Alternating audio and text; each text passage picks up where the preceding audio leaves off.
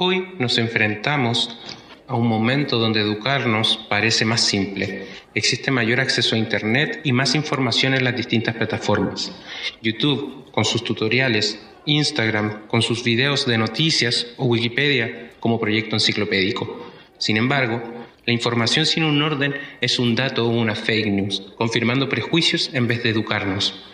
La precariedad actual de los sistemas públicos de educación nos permite tener un ejército de personas con conspiranoia aguda, esperando que el 5G produzca la próxima pandemia a través de antenas mutantes. El pensamiento crítico se agota, como la filosofía que se nos niega en los liceos.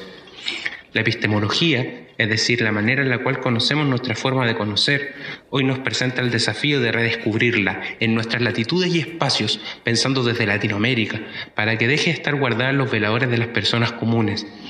La planta que se cosecha para curar un estómago enfermo, las señales desde el río o la montaña como un preámbulo para el equilibrio de la salud mental, son las demostraciones de la otra epistemología.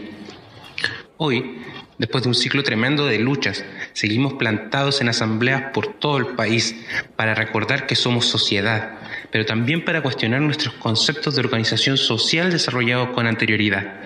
Nada era tan mecánico como creíamos, nada funcionaba como fórmula para la gesta revolucionaria utópica, y nada quedaba de la misma forma después de la revuelta. Reelaborar nuestra teoría para que responda a nuestra realidad es nuestro desafío. Eso solo es posible con educación. Y me surge la pregunta, ¿cuál es el horizonte de nuestra educación?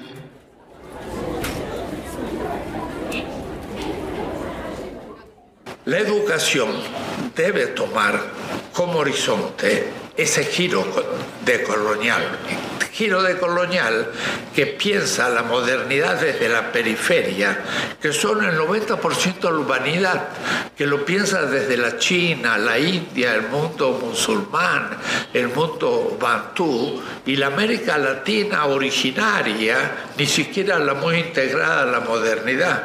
Desde ahí es de que saldrán los recursos teóricos, prácticos, éticos, para redefinir esta situación caótica en que se encuentra la humanidad.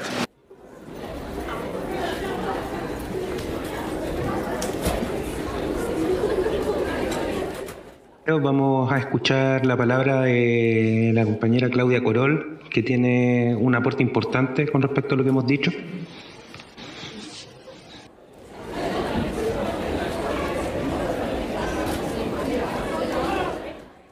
Cuando estamos hablando de pedagogías emancipatorias, pondría dos temas centrales, así los nombro nada más. Entonces, relación entre la propuesta pedagógica y política, eso se habló, y relación entre la propuesta pedagógica y la organización popular.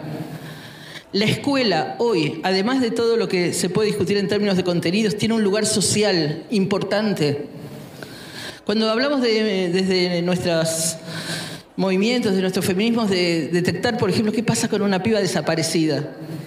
La experiencia en muchos lugares es que quien primero se entera de dónde está la piba es la maestra, es la profe. Porque se construyó confianza para saber cómo funciona la red, por ejemplo. Bajo Flores, la red de Lugano, redes de docentes que están atravesando su rol histórico como educadores y educadoras y asumen papeles de responsabilidad social en temas donde el Estado como Estado no llega no lo hacen porque están en una escuela pública, lo hacen porque han construido una red de organización que lo sostiene. Las compañías socorristas hacen un trabajo concreto de acompañamiento para evitar, por un lado, eh, posibles abortos clandestinos que puedan terminar en muerte, pero también para reivindicar el deseo.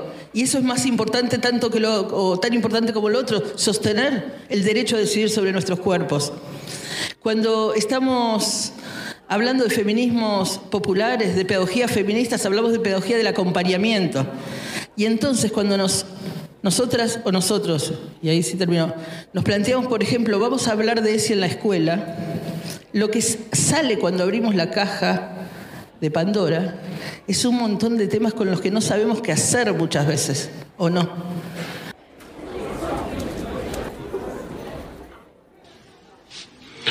Por último, la compañera Javiera que eh, nos viene a prestar como una suerte de síntesis de lo que hemos estado conversando. lo que proponen las compañeras y compañeros da precisamente en el clavo, creo yo, y que es precisamente en reflexionar y proponer ciertos lineamientos o principios políticos concretos. O sea, ¿desde dónde vamos a, pensar la educación?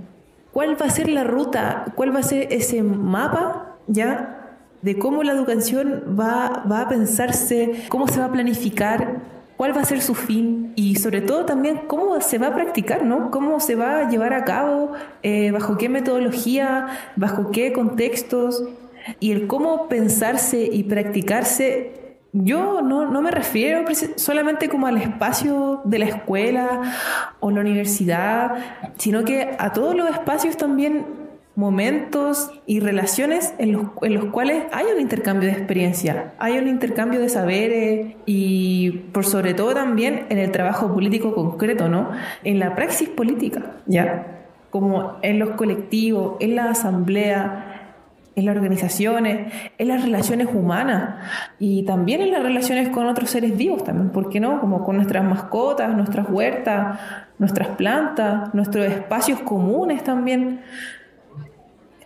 Y creo finalmente, y, para cerrar esta, esta asamblea, que como territorios y sujetas políticas dentro de estos, urge más que nunca, y sobre todo con la revuelta del, 18 de octubre, que repensemos, como dijo Luis en un principio, qué educación necesitamos, qué preguntas como pueblos precisamos responder, qué aspectos de nuestra realidad, de nuestra materialidad, nos urge solucionar, nos urge exigir. ¿Y cómo exigirlos? ¿Qué herramientas requerimos? Ahí es a donde la educación debe apuntar. Como dijo la compañera Claudia, la pedagogía, la educación debe ser emancipatoria. Si no, se sigue marcando en la institucionalidad, se sigue marcando en el asistencialismo. y llegamos al momento de cerrar esta asamblea, pero sin antes darle las gracias eh, a Enrique Dussel, Luis Hernández y Claudio Corol por compartir sus reflexiones en torno a este tema tan importante que es la educación.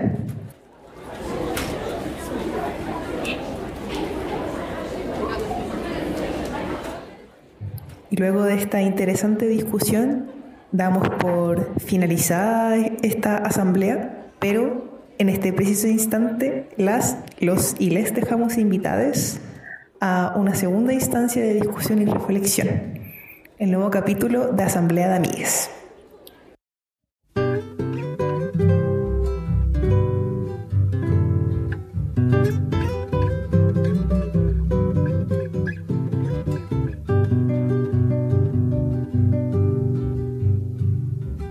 Vivan los estudiantes, jardín de nuestra alegría. Son aves que no se asustan de animal ni policía. Y no le asustan las balas ni el ladrar de la jauría. Caramba y zamba la cosa, que viva la astronomía. Me gustan los estudiantes que rugen como los vientos cuando le meten al oído sotanas y regimientos, pajarillos igual que los elementos. Caramba y zamba la cosa, que viva lo experimento.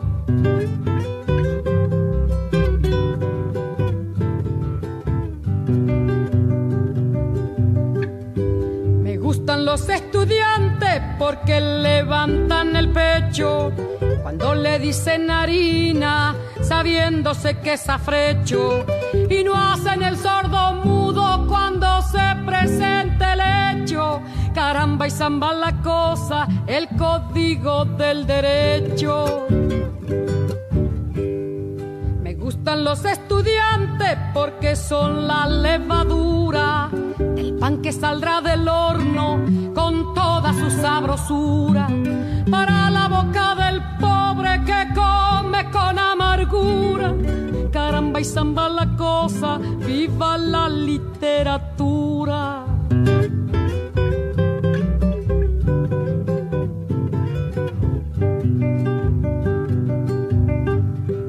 Me gustan los estudiantes que marchan sobre la ruina con las banderas en alto a toda la estudiantina. Son químicos y doctores, cirujanos y dentistas. Caramba y zamba la cosa, vivan los especialistas. Me gustan los estudiantes que con muy clara elocuencia a la bolsa negra sacra le bajo las indulgencias. Porque hasta cuando nos dura, señores, la penitencia. Caramba y zamba la cosa, que viva toda la ciencia. Caramba y zamba la cosa, que viva toda la ciencia.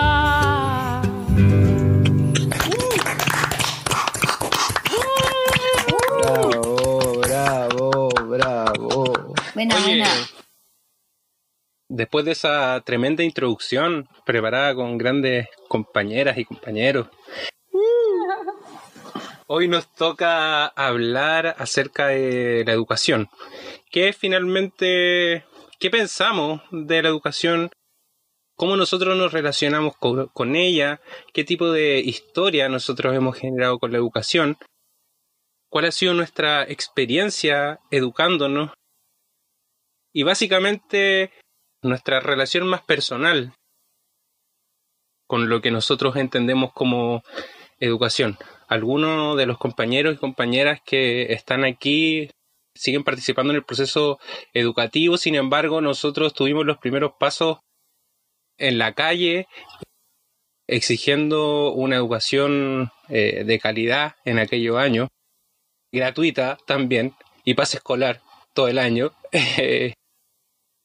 Después finalmente nos enfrentamos ya desde la educación superior con otro tipo de perspectiva, pero con los mismos va- valores y manteniendo también las convicciones con la educación, con educar, con la metodología y quizás también con conceptos un poco más complejos. Pero que eso en ningún instante significaba que nosotros nos alejábamos de cómo entendíamos la educación, que era un instrumento de emancipación, un instrumento que constantemente nos tiene que involucrar con el mundo y nos tiene que ayudar a conocerlo. Eh, vamos a partir con una primera pregunta que es, ¿qué es la educación para ustedes? Eh, ¿Cómo, cómo la entienden? ¿Qué es la educación para ustedes? ¿Quién quiere partir? Carlos. Carlos. Don Carlos. Hola. Hola a todos. ¿Cómo estás? Eh, bien. Bien. Hola, Carlos. Se me acabaron los filtros. Pero bien. Así que no puedo hablar de educación. Para responder, le la pensé un poco po, a partir de esta primera aproximación y lo primero que se me vino a la mente fue enfrentamiento. Enfrentamiento no en un concepto tan como de fuerza, sino de conocer otras cosas. Como en, en general, como en mi círculo familiar íntimo, conmigo fueron súper reacios a presentarme como el mundo, como era, a no decirme muchas cosas, ¿cachai? Y el proceso educativo poco a poco fue el que me hizo ir conociendo otras cosas, para algunas para bien, otras no sé si para mal llamarlo, pero otras que me hicieron entender muchas cosas que en general como que por La mala junta. la- las malas juntas, sí, el lado oscuro, bla. Pero eso, como, y, y en general, no solo el proceso como educativo formal, sino también por aprender con otras personas, ¿cachai? En otros contextos fuera de lo formal, fuera como de las paredes, no sé. Eso, para mí es como muy enfrentamiento, enfrentarse a otra cosa.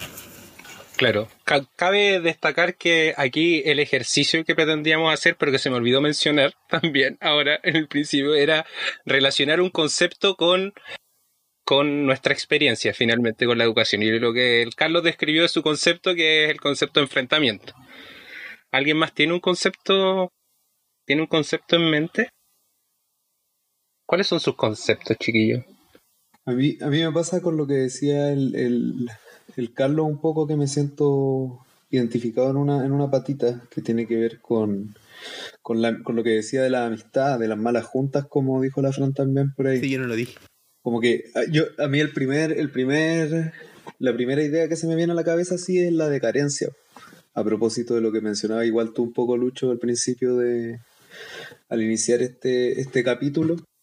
Eh, porque, claro, la educación de liceo público, de colegio particular subvencionado en la Florida, por ejemplo, no era, era bastante precaria en muchos sentidos.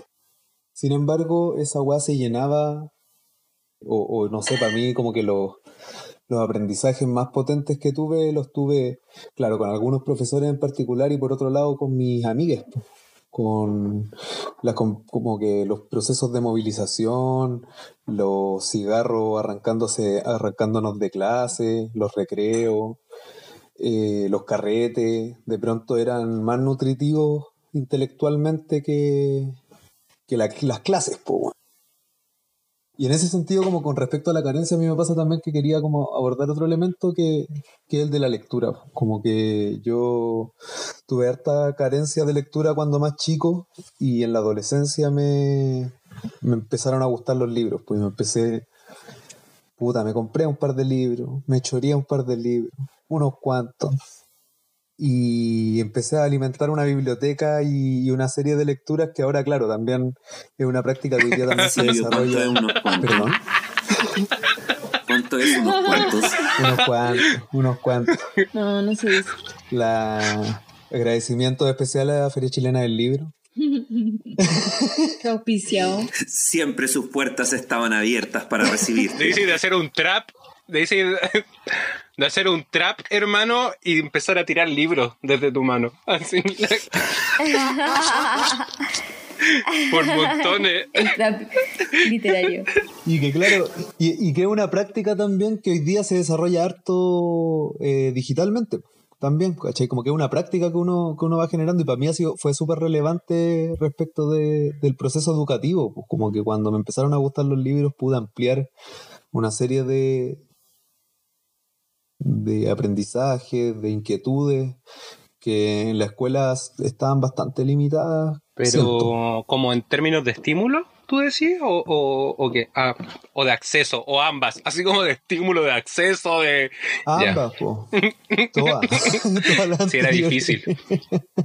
aunque igual, aunque igual habían como ciertas jugadas también, pues cachai, y también ponerle uno a uno, uno, saludos para el profe Charlie, saludos para algunas lecturas en lenguaje también, ciertas jugadas, pues, el profe Charlie haciéndonos le- leer a Erich Hobsbawm, Claro. algunos cursos leyeron al MBL, no sé con qué profe. Con la Carolina Embry. Sí, nosotros, nosotros le dio a Eh, ese, es el- ese era el, el liceo donde estudiábamos, por si acaso. Sí, pues cuéntenlo. pues. Silvio, Lucho, Xiomara, yo. Habemos varios. Algunos, algún- algunos de los personajes aquí presentes somos graduados, tenemos cuarto medio rendido, tenemos cuarto medio rendido en el liceo. Oh. El cuchilla académico. Cualquier historia de estos cabros Sí, vos cualquier historia milenaria. Fueron buenos momentos. Yo me acuerdo mi primer acercamiento ahí, a propósito como de un de una weá que mencionó el Carlos, de enfrentamiento. Yo creo que una de las primeras peleas buenas a combos que vi, así como y, y- caballero y todo, fue en una plaza que quedaba cerca del colegio, así, el- pero código, código, la esa plaza, era la weá, sí. En la playa habían códigos, eh, eh, habían Se corría la corría voz. la voz, ¿verdad? Se corría la voz dentro del colegio y de repente todo el colegio sabía que a lo que tocara la campana había que correr a la plaza porque iba a haber la mansa pelea. De repente eran hueones que ni conocíais. Eran hueones que ni conocíais, que Pero lo habíais visto en el ahí. pasillo, que le conocíais la- le- el apodo, oye, va a pelear el mayonesa con el no sé quién. Y cuando me dijeron que iba a pelear el mayonesa, yo dije, qué weá, así como... El mayonesa con el papa frita. Va a pelear con el ketchup, que tenía así como muchas espinillas, ¿o ¿no? Como- No, le, ¿cachai que no tenía mayonesa? Pero el loco tenía su pelo tan grasoso No, porque ocupaba asco. mucho gel. ¿Quién era él? Era un loco que iba en cuarto medio. No, sin nombre, pero sin nombre. No sé ni sé cómo se llama. Saludos, saludos para el mayonesa. Yo, no, mayonesa nomás. Ojalá que no le digan así ahora en la pega al mayo.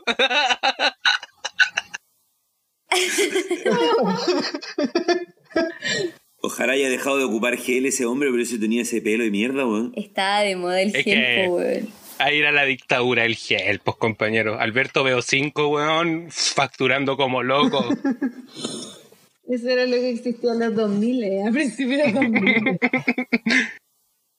Eh, la dictadura del gel. Oye, mm, ustedes, Fernando, Xiomi, los tutos, ¿cuál es su concepto frente a la educación? Ustedes igual han vivido como distintas etapas, entonces yo siento que es difícil uno Es solo, difícil ¿no? uno solo. Eh, yo me iba a tirar como más en la, no sé, la, no sé si positiva, pero mm, eh, para mí implicó como amistad. Amistad. Amistad. Asamblea de amigues. No, porque... Asamblea de amigues es auspiciado por Amistad. Ah, por la amistad Y que niño sí tenemos. Y cuicos con acuicos. ¡Y niño de Bacle! No, porque finalmente, como no sé, po- bueno, yo mantuve por muchos años mi- mis compañeros, mis amigos de la básica, y en la media como que mis amigos significaron como aprendizajes bacanes, significó organización, como aprender a organizarse hoyo, apiñarse, como puta, en la U como que sucedió para mí algo similar, como que finalmente, amigo, te quiero mucho, finalmente creo que para mí lo más significativo eh, está todo el resto por la carencia, el enfrentamiento a weas nuevas, pero como que los amigos trascienden y generan como nuevas cosas. Eso me pasó, como que el aprendizaje vino más de ahí, pues en la U yo aprendí con el piño de la Galeano como de pedagogía, pues, ¿cachai? Entonces en el colegio aprendí a organizarme con los cabros y luego generamos millones de proyectos distintos bacanes y, eso es porque ahí la red como de personas es importante. Entonces creo que de la educación como lo único valora, o sea, lo más valorable que encuentro es que el modelo eh, que existe educación te permite socializar y, apiñarte y encontrarte con gente que, te apaña. po. Eso, adiós. Oh, qué lindo lo que dijiste. De hecho, eh, el Carlos, tú y yo íbamos en la Galeano, po. De ahí nos conocimos nosotros, po. ¿Verdad? De ahí somos nosotros, Sí. po, Caleta. Ja, no solo tienen el Benja como grupo. sí, po. Me Hermano, ¿hace cuántos años ocurrió la Galeano? Disculpa. Desde el 99. No, pero ustedes, ustedes Pero creo que en la Galeano, viva. Ustedes en la Galeano, ¿cuándo ocurrió? Hermano, es que la Galeana no son las personas. Es la institución. Es un movimiento. Es un sentimiento. Tienes que Es vivirla. un movimiento. Es la idea. po. Tienes que vivirla como eje. Pero la Galeano, no sé si lo explicamos, ¿no? Fue un movimiento de educación popular que en la Chile, un grupo de cabros, cabras, Un colectivo de educación popular. Eso para que Agréguenlos quede- en las redes, aprovechen de buscarlos porque deben seguir vivos los chiquillos. Siguen, pues sí, siguen. Sí. Ahí dándole aguante, dando cara a los cabros y las cabras. Para la gente más joven que necesite ahí algún preo consciente. Y para la Ani, y que sepan que son K-Poppers también. Son ultra popper. De más que sí. De más que Oye, sí. ¿alguien po. más pensó en algún concepto? Yo pensé en uno también. Quizás también estaba como entre lo que dijo la Xiomi ahora, a propósito de que este podcast igual surge de conocernos en, en un entorno educativo. po.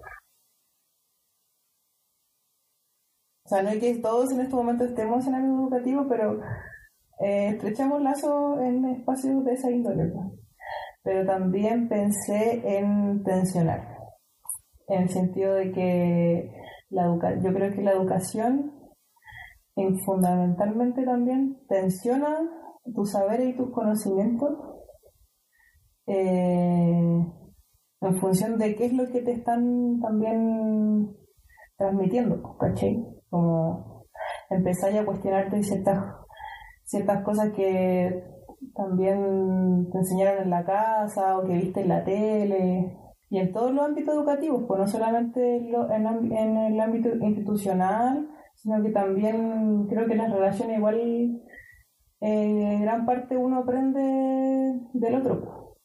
Entonces, tu concepto, tensión, Extensión. yo te había escuchado presión. ¿qué pres- Igual puede ser, onda. Esa es como tu, tu relación con la educación. Pero igual es interesante esa dicotomía, ¿o no? Entre, la, entre el disciplinamiento, como la escuela como disciplinadora y la escuela como liberadora. ¿Cuál es, qué tipo de, de rol cumple más, como de forma más potente? ¿Creen ustedes? ¿Es más disciplinadora? O sea, ¿Es más la- emancipadora? La como ¿Es- institución formal, educativa, totalmente disciplinadora. Disciplinadora. Mm, No, no es ¿Dice qué? emancipador. Disciplinadora. Una licuadora. Disciplinadora. Una licuadora de ideas creativas. Que lo complejo es que es ambas, pues, ¿cachai? Porque la escuela también es el lugar donde socializáis. Donde te encontráis con los amigues, ¿cachai? Donde aprendís también de a organizarte, a, ¿cachai? Entonces como ese, esa es la, la, la complejidad es que es ambas. Aún así, ese, la, como la, los nexos que se buscan formar en la escuela, o por lo menos en mi caso, porque yo estudié en colegio particular subvencionado católico, eh, también buscan condicionarte o disciplinarte en cuanto a tus relaciones, ¿cachai? Ciertas formas, ciertos contextos, etcétera. Y es interesante porque Códigos pe- también. probablemente, y un poco como en la línea de lo que decía la Fran, la manera de, de generar estas relaciones que son atractivas e interesantes es contra la escuela, muchas veces. Como quebrando con o, o enfrentándote a este a esta institución que, que busca finalmente reproducir el, el El, sistema, el dicho ¿no? de que colegio católico produce es ateos. el, el objeto del, del Y proyecto. gays y lesbianas. Y es cierto. Es cierto, pero es que te, te mantienen ahí muy reprimido, ¿no? Y depende también en qué quizás sector social ocurra eso. ¿Será lo mismo un colegio católico, qué sé yo, en... La escuela, cuando la conjugáis además con una construcción, voy a tratar de no irme tan en la bola, cuando la conjugáis con una construcción cultural de, este neoliberalismo que se consolida en Chile en los 90, la experiencia en, cuel- eh, el- en la escuela comienza a transformarse en una weá súper eh, violenta, weón. como las dinámicas que se dan, por ejemplo, de violencia entre los cabros y las cabras, la violencia física y psicológica de repente entre ellos, entre ellas, como que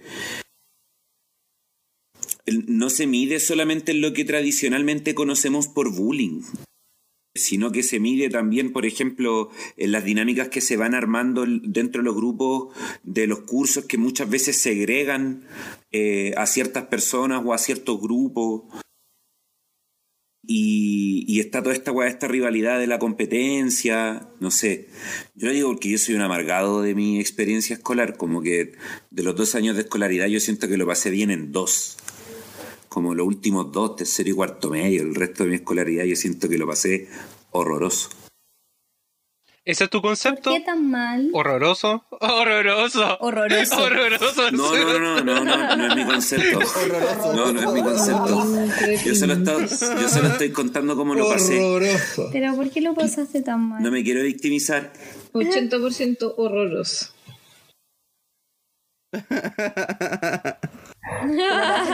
No, no, no, para nada. De hecho, Pero amigo, ¿por qué? Claro, eso. es que fueron ¿por dos experiencias distintas. En, en la básica lo pasé muy mal porque era muy Perkin. Y básicamente, básicamente hay que decirlo, hay que decirlo.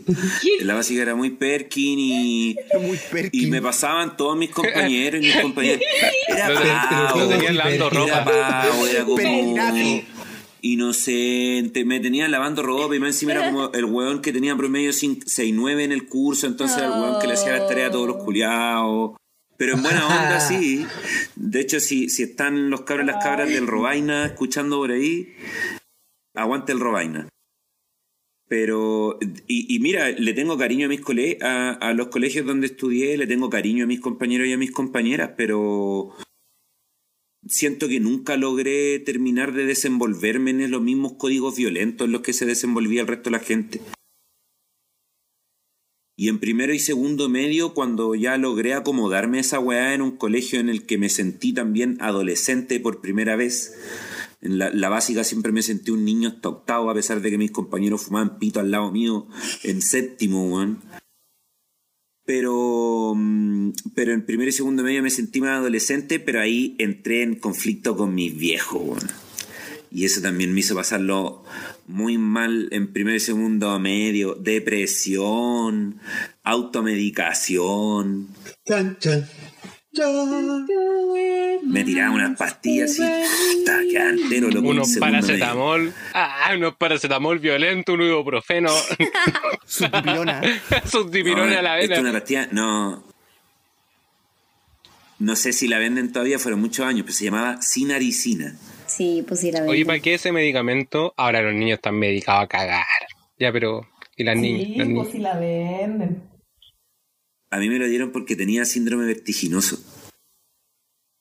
Oye, yo quer- quería comentar re- respecto de lo que, de lo que decía el Fernando, de eh, yo, comparto su sensación de momentos de escolaridad horrorosos también, por motivos similares como por no entender esta violencia, y quería hacer mención particularmente a una experiencia eh, que es que yo en, en séptimo y octavo estudié en un en una escuela de la Sociedad de Instrucción Primaria, SIP, de los mates, que quedaba en el centro llamada Francisco Andrés Olea. Colegio de básica de varones. El clásico que el, el colegio de niñas está en la esquina. Y fue el colegio, descubrí años después, donde estudió Daniela Vega. Creo, por cálculo, que debimos habernos topado con ella en algún momento como que estu- estuvo ahí, pero no, no, no, la recuerdo. Y era un colegio horrible porque era como un colegio de los años 50 de varones. Nos casqueaban, nos pegaban dormilones, militar, católico. Era súper extraño, weón. Era súper extraño el, el lugar. Pues eso. Fue horrible. no, igual lo pasé bien. Igual lo pasé bien. Pero... Después de que dijo toda esa weá, sí. ¿A dónde No, que la pasaste bien? Digo, afuera lo pasé mejor, yo creo. Pero sí, como que el modelo escolar y, y no sé, me, me- me hizo mucha resonancia eso de ser como medio pavo y de la violencia a lo que aludía el Fernandito. ¿Por qué? Como ¿También era pavo? súper violencio. Súper violencio. Súper violencia. Violencia arriba. Violencio Parra. Súper violento. Como un nombre de personaje 31 minutos. Hoy día vimos el primer capítulo de 31 minutos. Oye, a mí, a mí igual me pasó lo mismo. A mí igual me pasó lo mismo que el Fernando. Y de hecho fue, precis- pero fue al contrario, como me, no me pescaba mis compañeros. Era hoy día y empezaste a hacer Perkin de repente. No, ¿A dónde les pegáis a todos si erais la más alta, po, no? no tampoco. Pero sí tenía compañeros en quinto básico que me llegaban como a la altura de mis tetas.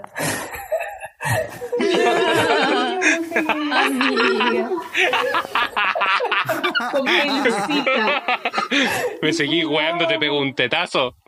Jugábamos daba lo mismo, nuestra altura era bacán. Fue el único momento que hice un colegio mixto.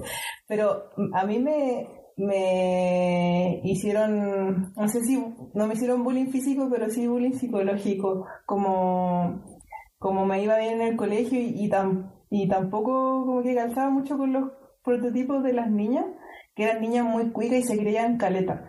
fue un colegio que iba en Providencia en su momento que también era de puras niñas. Y yo como que no estaba como muy como con el rollo como de las pero la y la wea. Y nada, pues no se juntaban conmigo, weón. Por eso te hiciste alternativa. Y su, tama, y su Tamagotchi, ¿no? Ahí, su Tamagotchi, Esa alguna. era nuestra salvación, nuestra Se me morían también. Ah, se me morían llenos de caca. Javi Twitter. Ahí apareció. Sí. Por esta salvación. De hecho, estuve todo un año. La Javi, la Javi tenía su pou lleno de cacas. Oye, po, y hubo un año. El paro de la caca. Gran paro de la caca. Se viene, Momento se viene. histórico. Momento histórico. Para todos los historiadores Se viene la cul- historia del culturales, paro sí. de la Se caca. viene la Dale, Javi. historia del paro de la caca. Dale, Javi, lo sentimos. Ya, po. La de De Javi. hecho, hubo un año que mi hermana estaba en cuarto medio en el mismo colegio. Y yo me iba a los recreos para su sala. Y, y ahí escuchaban como música, no tanto reggaetón, sino que otras weas más alternativas. Y ahí también me, como que me fui agarrando de esta onda, como media hipster y todas las weas que después de ahí en adelante nunca dejé de escuchar, po.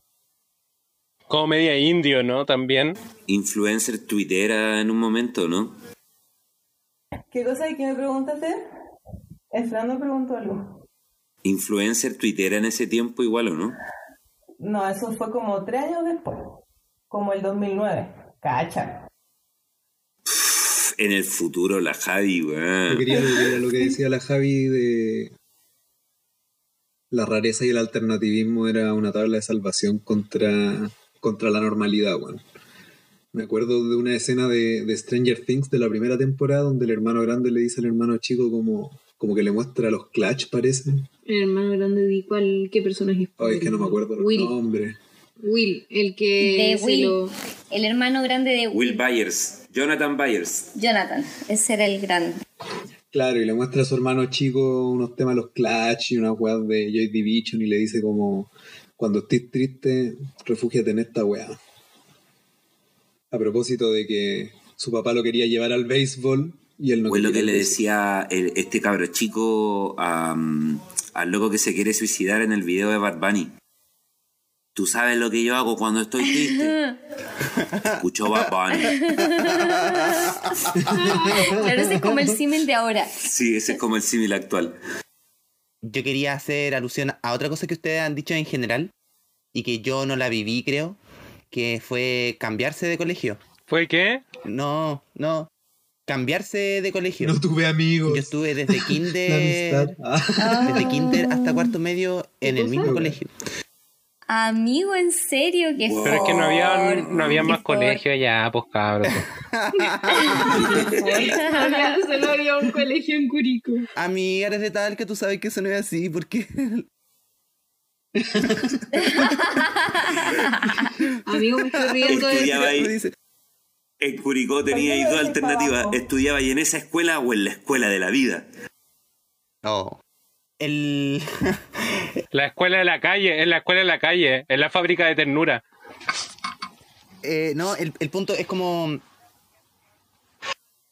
no sé si llamarle como un reinicio, no creo que sea un reinicio, pero como esta obligación un poco de socializar en un grupo totalmente nuevo, en un contexto nuevo, caché como con reglas sociales nuevas. Como ese salir de la zona de confort, eh, yo lo viví recién en la U, cuando me cambié a la U y me cambié de, me cambié de ciudad, me fui a otra wea, pues caché. Entonces, no sé, yo creo que esa, mm, ese saber de adaptarse a un nuevo espacio de una manera tan como repentina es súper bueno, creo. Te permite adaptarte de mejor manera como a distintos aspectos de la vida, pues como llegar a una nueva pega, ¿cachai? Y tener que conocer a todos, no sé. Igual me da el choque, muy al choque, ¿o no? ¿Qué cosa? Y siendo más grande, como más peludo. Como vivir un cambio así del que tú viviste. Como que igual encuentro que es mejor eh, experimentarlo de más chico. Sí, Como que cuando uno es más grande tiene más maña, como, eh, es más hueveado también, más, más, más rabioso. Aunque a mí me pasó todo lo contrario. Yo era terrible llevar mi idea en el colegio y en la U me tuve que como que ahí adaptar un poquito más. Oye, Fran, ¿y tú cómo lo pasaste en el abate Molina? Estaba pensando en eso de cambiarse de colegio. eh, y hablando de la de Molina, yo me cambié de colegio, pero me cambié de colegio con como mis mejores amigas. Entonces fue, era raro porque era estar en un colegio nuevo, que era el Abate Molina, pero conociendo a, algunas personas, entonces era como menos, tal vez menos complicado. Pero no dejaba de ser una una experiencia como acuática igual, yo creo, para cuando uno es chico. O sea, no, no, no es tan compleja, pero igual, claro, como significa socializar, conocer otros lugares, etcétera. Nada, pues la experiencia ahí en el liceo era acuática porque era, era un liceo gigante que tenía como un emblemático de Talca y era como una como una cuestión o sea era mucha mucha gente de hecho éramos como ¿cuánto éramos? De- en mi generación eh, se graduó había hasta hasta el L 12 cursos y de primero a cuarto era así y en séptimo y en octavo éramos menos pero bueno, éramos más que, los, éramos más que la mierda. El otro día soñé con el liceo hablando de educación, no sé. Y claro, era un... Bueno, ahí los profes eran buenos, bueno. Esa es la weá, a mí me pasa con el- educación hablando como del el tema del, de la, mm, del concepto. Que tiene mucho que, siento que es una relación como social como muy humana, que es aprender de otros, de tus pares, o también en estos sistemas como que hemos inventado, que se han, inventado a través de la cultura como más formales, como la escuela, el liceo, por ejemplo, que también es como una institución, además una institución social como súper compleja. Y me pasa también, y, y que de alguna manera tiene que ver mucho con el tema del disciplinamiento, pero también eh, con el tema, por ejemplo, de la curiosidad. Y a mí me, me pasa mucho como eso con, con el tema de la educación, de la educación en general, como en el fondo eh, eh, tiene que ver tal vez con, como con, con una cuestión superhumana de querer ver cosas, como aprender nuevas cosas, no sé, conocer weas distintas y aprender. Y, mm, y eso, como que cuando pienso en educación también pienso en esto y pienso que es una cosa como súper humana, independiente de que también los, lo- los animales también aprenden, pero no, no lo significan como nosotros. Ahí está el moto que no aprendió nada. Ah, bueno. Motoku. Invitado especial en el podcast. Dio su opinión. que sí o sí va a salir porque habló mientras hablaba la Fran. El moto. No queda otra que darle espacio también a, a él. Sí, amigo. Creo que sí. Aunque nadie me estaba escuchando. Tanto pendiente del moto. ¿Alcanzaste, ¿Alcanzaste a cerrar tu idea, Fran?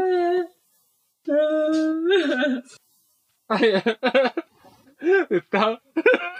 ¿Eso qué es eso, po? La curiosidad, aprender cositas. Estaba, Oye. estaba brígido igual. Yo no, yo no sé si me. Yo no sé si me que, yo no sé si me quiero quedar Oye, ¿alguien más? con, ¿Alguien más tiene...? con el concepto que Lucho dijo que yo dije. Yo no quería decir que la educación es horrorosa. El Lucho te lo puso encima. Weón, eso se entendió, Fernando. Hazte cargo. No, yo, yo solo estaba hablando cómo lo pasé yo, pero. Eh, Pero quiero cambiar mi Por concepto. eso no quiero decir que yo crea que eso es... Sí, yo creo que la. Yo creo que la, la educación, si me tengo que jugar como con, con una weá, eh, diría que la educación es como una cebolla. Porque la weá te puede hacer llorar. Como los ogros. Tiene muchas capas. Te puede hacer llorar, Shrek. tiene muchas capas, si la sabís cocinar es terrible rica. Pero siempre en alguna parte de su preparación, por ejemplo, ya pelarla, ya picarla significa que vaya a llorar, weón. Y, y ya está, es así. La, la educación son muchas emociones. Es dolor, es amor. Pero también se, se pasa bien. Aprendí calete, weá, en el colegio, weón. Aprendí muchas weá en el colegio. Oye, con ese concepto. ¿Qué? ¿Qué, qué, qué iba a decir, Fernando? ¿Qué iba a decir? Para colocarme riguroso matemáticamente, yo diría que un 80% de la configuración de la personalidad de una persona se juega en, el- en los 12 años de escolaridad. po. Es una cifra que saqué de un libro que todavía no escribo. Del The Book of Place. Entonces tu concepto alemana. cebolla. Con ese concepto yo creo que vamos a cerrar este Claro. este primer bloque. Para que- Oye, escuchemos una canción de Salo Reyes. Canción. Ahí bueno, vamos. Escuchemos con una lágrima en la garganta. Ahora, y ahí volvemos. Después de la Con una canción. lágrima en la garganta. Volando zorzal. Dijiste que no hablara, así sería mejor. Pediste que escuchara solo tu explicación, diciendo que lo nuestro ya no era aquel amor que era solo rutina, que la pasión que había, el tiempo la gastó.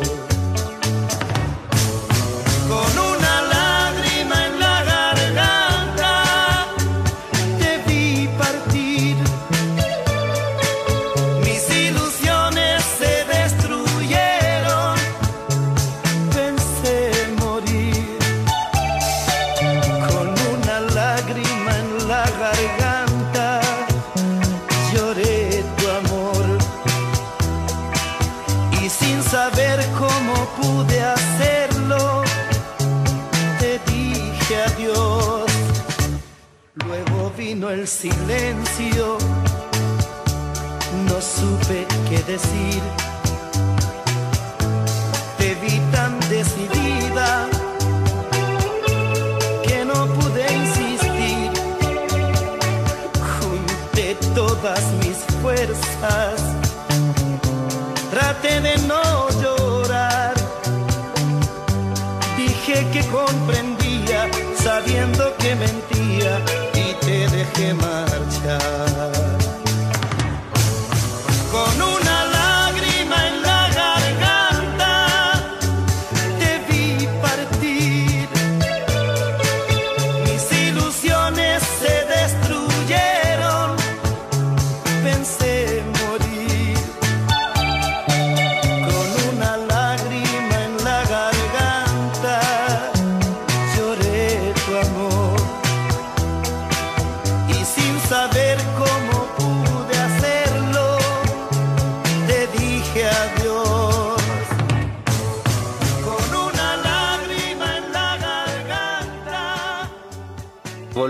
Después de esa tremenda canción que acabamos de escuchar a nuestra segunda parte.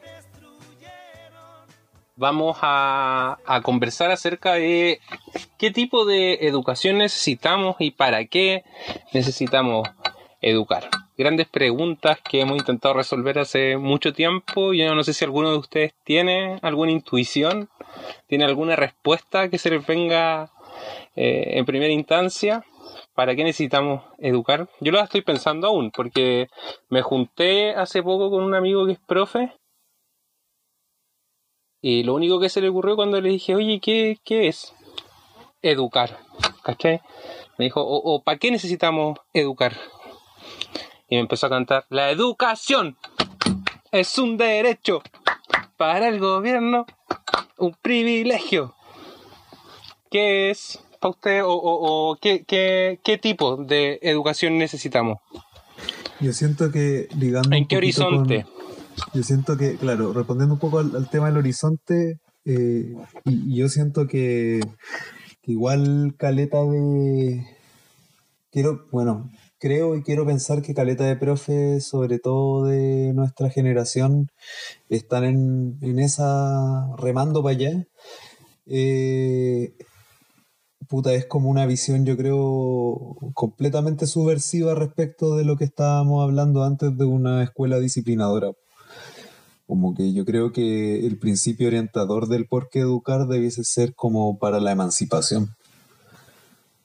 Y eso como en varios niveles, pues, como desde la emancipación política de un sujeto con respecto a, a tener como una, tomar una distancia crítica respecto de la realidad que vive, como también en cuanto a emancipación en términos como de, logr- de lograr valernos por nosotros mismos, como la emancipación de los padres, en esa línea también.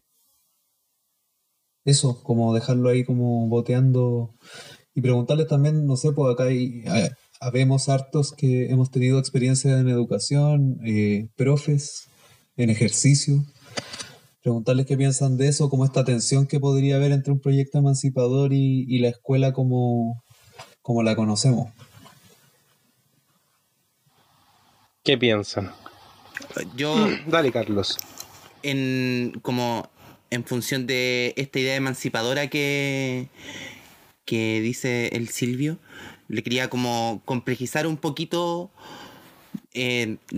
o sea, influenciado in- indudablemente por en el rubro en el que yo estoy trabajando ahora, porque es como en, en un instituto de capacitación, ¿cachai? Entonces es otra faceta de un proceso educativo distinto y que yo siento que está tan disgregado y tan pensado solo para cumplir una función asistencialista en cuanto a su objetivo, porque en verdad no los cursos que en los que generalmente trabajo en mi pega están muy no tienen súper bajo porcentaje de colocación laboral, pues ¿cachai? Es muy poca la gente que efectivamente termina trabajando en lo que estudiaron, en lo que se capacitaron. Pues. Y o sea, yo, yo entiendo que son muchas las razones que derivan en esto, pero para mí una importante es que no me hace sentido la separación de las fuentes de saber, pues, ¿cachai? O sea, yo siento que una, un curso de carpintería o un curso de cocina tienen que estar ligados necesariamente al lugar donde se está produciendo ese tipo de conocimientos, ¿cachai? Ese tipo de saber, ese tipo de experiencias, que no, no estén separados. ¿Cachai? Como siento que el sistema educativo actual separa demasiado en procesos que yo creo que no tienen que estar tan separados. ¿Cachai? Como la educación formal. Busca, busca construir, como construir expertos también, ¿no? Como a eso te referí, como a desarrollar una, una educación más, más integral y no tan focalizada en la expertise. ¿o- Claro, y en una no? expertise muy funcional a, a una idea solo de, de, de dar certificados, pues, ¿cachai? O sea, no, no- la gente que se capacita no, no hay un esfuerzo real por encontrarle una pega, porque se, se logre desenvolver en un mercado que es súper difícil encontrar trabajo en Chile, ¿cachai? En general, o sea, más ahora, pero antes de la pandemia ya venía muy atrapado, ¿cachai? Yo estuve, antes de esto estuve revisando un texto que había leído hace un par de años que se llama Educar para emancipar o la educación para la emancipación, que es un, eh, un compilado de textos que hacen de Adorno. Siempre he encontrado acuático el nombre de ese weón, que se llame Adorno, más allá como de que pertenezca a la escuela de Frankfurt. Y tiene unos, un- una entrevista que le hace Becker, que no recuerdo cuál es el nombre de pila, me acuerdo sí del apellido porque lo relaciono con la cerveza, donde em, empiezan a, a- claro, a discutir esto de si en realidad existe un modelo emancipador, po, ¿cachai? Y el problema de generar un modelo, un modelo emancipador de que a su vez ya era disciplinador establecer como un modelo, ¿cachai? Como decir, este es el modelo emancipador, ¿cachai? Quizás Claro, y también hablan como de esta pretensión estadística que está por detrás de los logros, de las capacidades y las habilidades que se desarrollan. ¿Cachai? Dicen, claro, uno habla muchas veces en términos cuantitativos, pero lo que se persigue con esa cuantificación siempre va a ser aspectos cualitativos. O sea, y que no podéis medir completamente a través, por ejemplo, de las pruebas que te plantea la educación, po- porque no necesariamente esas pruebas están preparadas para medir todas las habilidades con las que tú venís, sino para evaluar las habilidades que justamente te entrega la escuela. Las habilidades y competencias, quizás como en un lenguaje más, más ad hoc, pero eh, eh, quizás también las personas vienen, y esto yo creo que es lo que yo reflexiono desde el texto, eh, la gente ya viene con su background, ya viene con, con un contexto que le permite, por ejemplo, aprender de forma qué sé yo, mucho más óptima ciertas cosas, porque no necesariamente eso implique eh, cierta experticia pues, o, o cierta división del trabajo a tal extremo, porque las sociedades complejas tienen, tienen como la problemática de que tienen que volver muy específica la educación para poder cumplir una función también muy específica dentro de la sociedad, pues bueno. Pero eso no, o sea, eso como que tiene sentido. eh, yo creo que em, como cuando las lógicas dentro de la misma educación prima la productividad, pues, ¿cachai? Como que siento que la expertise y la especificidad, a fin de cuentas, tiene que ver mucho con el rollo de la producción, pues. Sí, me acuerdo en la universidad cuando me mostraban en un comienzo un video que es súper clásico, así que no me acuerdo qué economista es que está mirando un lápiz y dice así como, mira, este grafito viene de eh, el Congo, este, esta madera viene de celulosa arauco, esta, ¿cachai? Y gracias al mercado todo esto se junta y generan este lápiz, ¿cachai? Que tú puedes tener en tu mesa. Entonces, claro, además de todo el rollo, la educación quizás también es un fundamento para las lógicas extractivas que se plantean dentro de Latinoamérica, por ejemplo, ¿cachai? O sea, a propósito del colonialismo que nosotros le hemos dado mucha vuelta dentro de la educación, quizás, claro, pues por un lado tiene como este rollo emancipador, pero que yo creo que parte más desde la función del profesor, ¿cachai? Desde la función de, de el pedagogo que, que, que, que te entrega ciertas habilidades que son mucho más informales, o sea, que, que, que no necesariamente están planteadas en el plan curricular, pero que son habilidades que las absorbí a través de esta relación directa con los pedagogos, po, y especialmente como con las generaciones más nuevas de profe, po. pero que esa guay no implica que esté en el currículum, por ejemplo. Si hablásemos como de, de la educación formal o, o informal, ¿cachai? o sea, más de, de la educación formal, pues yo lo pienso en la pregunta de qué tipo de educación necesitamos, ¿cachai? Es una que en realidad marque como este espacio, estos márgenes entre la educación formal e, e informal, es una que tiene que dotarse con una base científica más potente, es una que te enseñe en realidad más allá como de las disciplinas científicas un pensar científico, ¿cachai? Como, y yo creo que ahí comulgo con Carlos en esta idea de que a lo mejor como lo que no lo que necesitamos no es generar como un químico especialista en qué sé yo, po, weón, en, en olividio. Ah, claro, en suelo, en olividio porque estuve viendo Cosmos, la segunda temporada, cabrón, está toda buena. Se fuman un... Y de ahí, uh, a volar con chetumare. Y eh, quizás no necesitáis un químico que esté preocupado de un mineral, ¿cachai?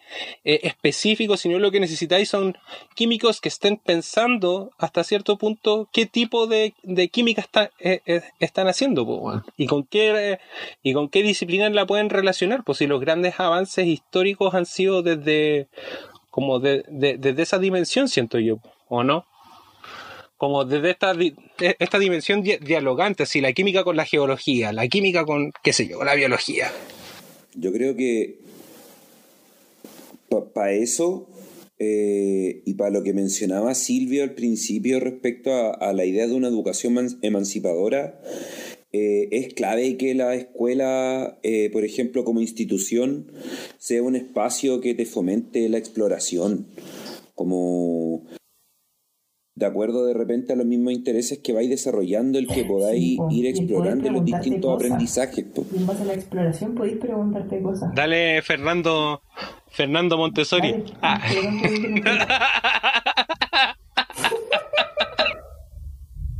No era eso, gracias.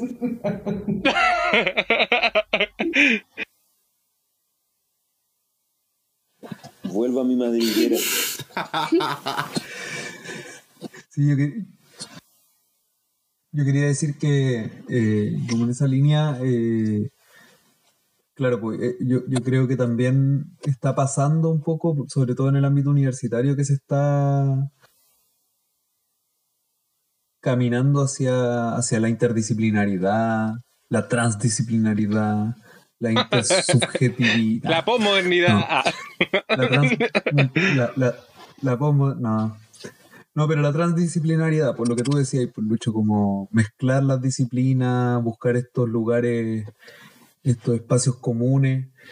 Y a mí me pasa, y, y- y en relación a lo que decía el Fernandito y la, y la Javi, como esta cuestión de hacerse preguntas, yo no sé qué piensan, pero yo creo que en ese sentido, disciplinas más, eh, como, como que la quitada de piso que ha habido desde una educación como más tecnocrática, si se quiere, a disciplinas más humanistas, por ejemplo, como la filosofía, hace poco tiempo se estaba discutiendo sobre eh, la marginación de la filosofía, de la obligatoriedad en el currículum, eh, son súper relevantes.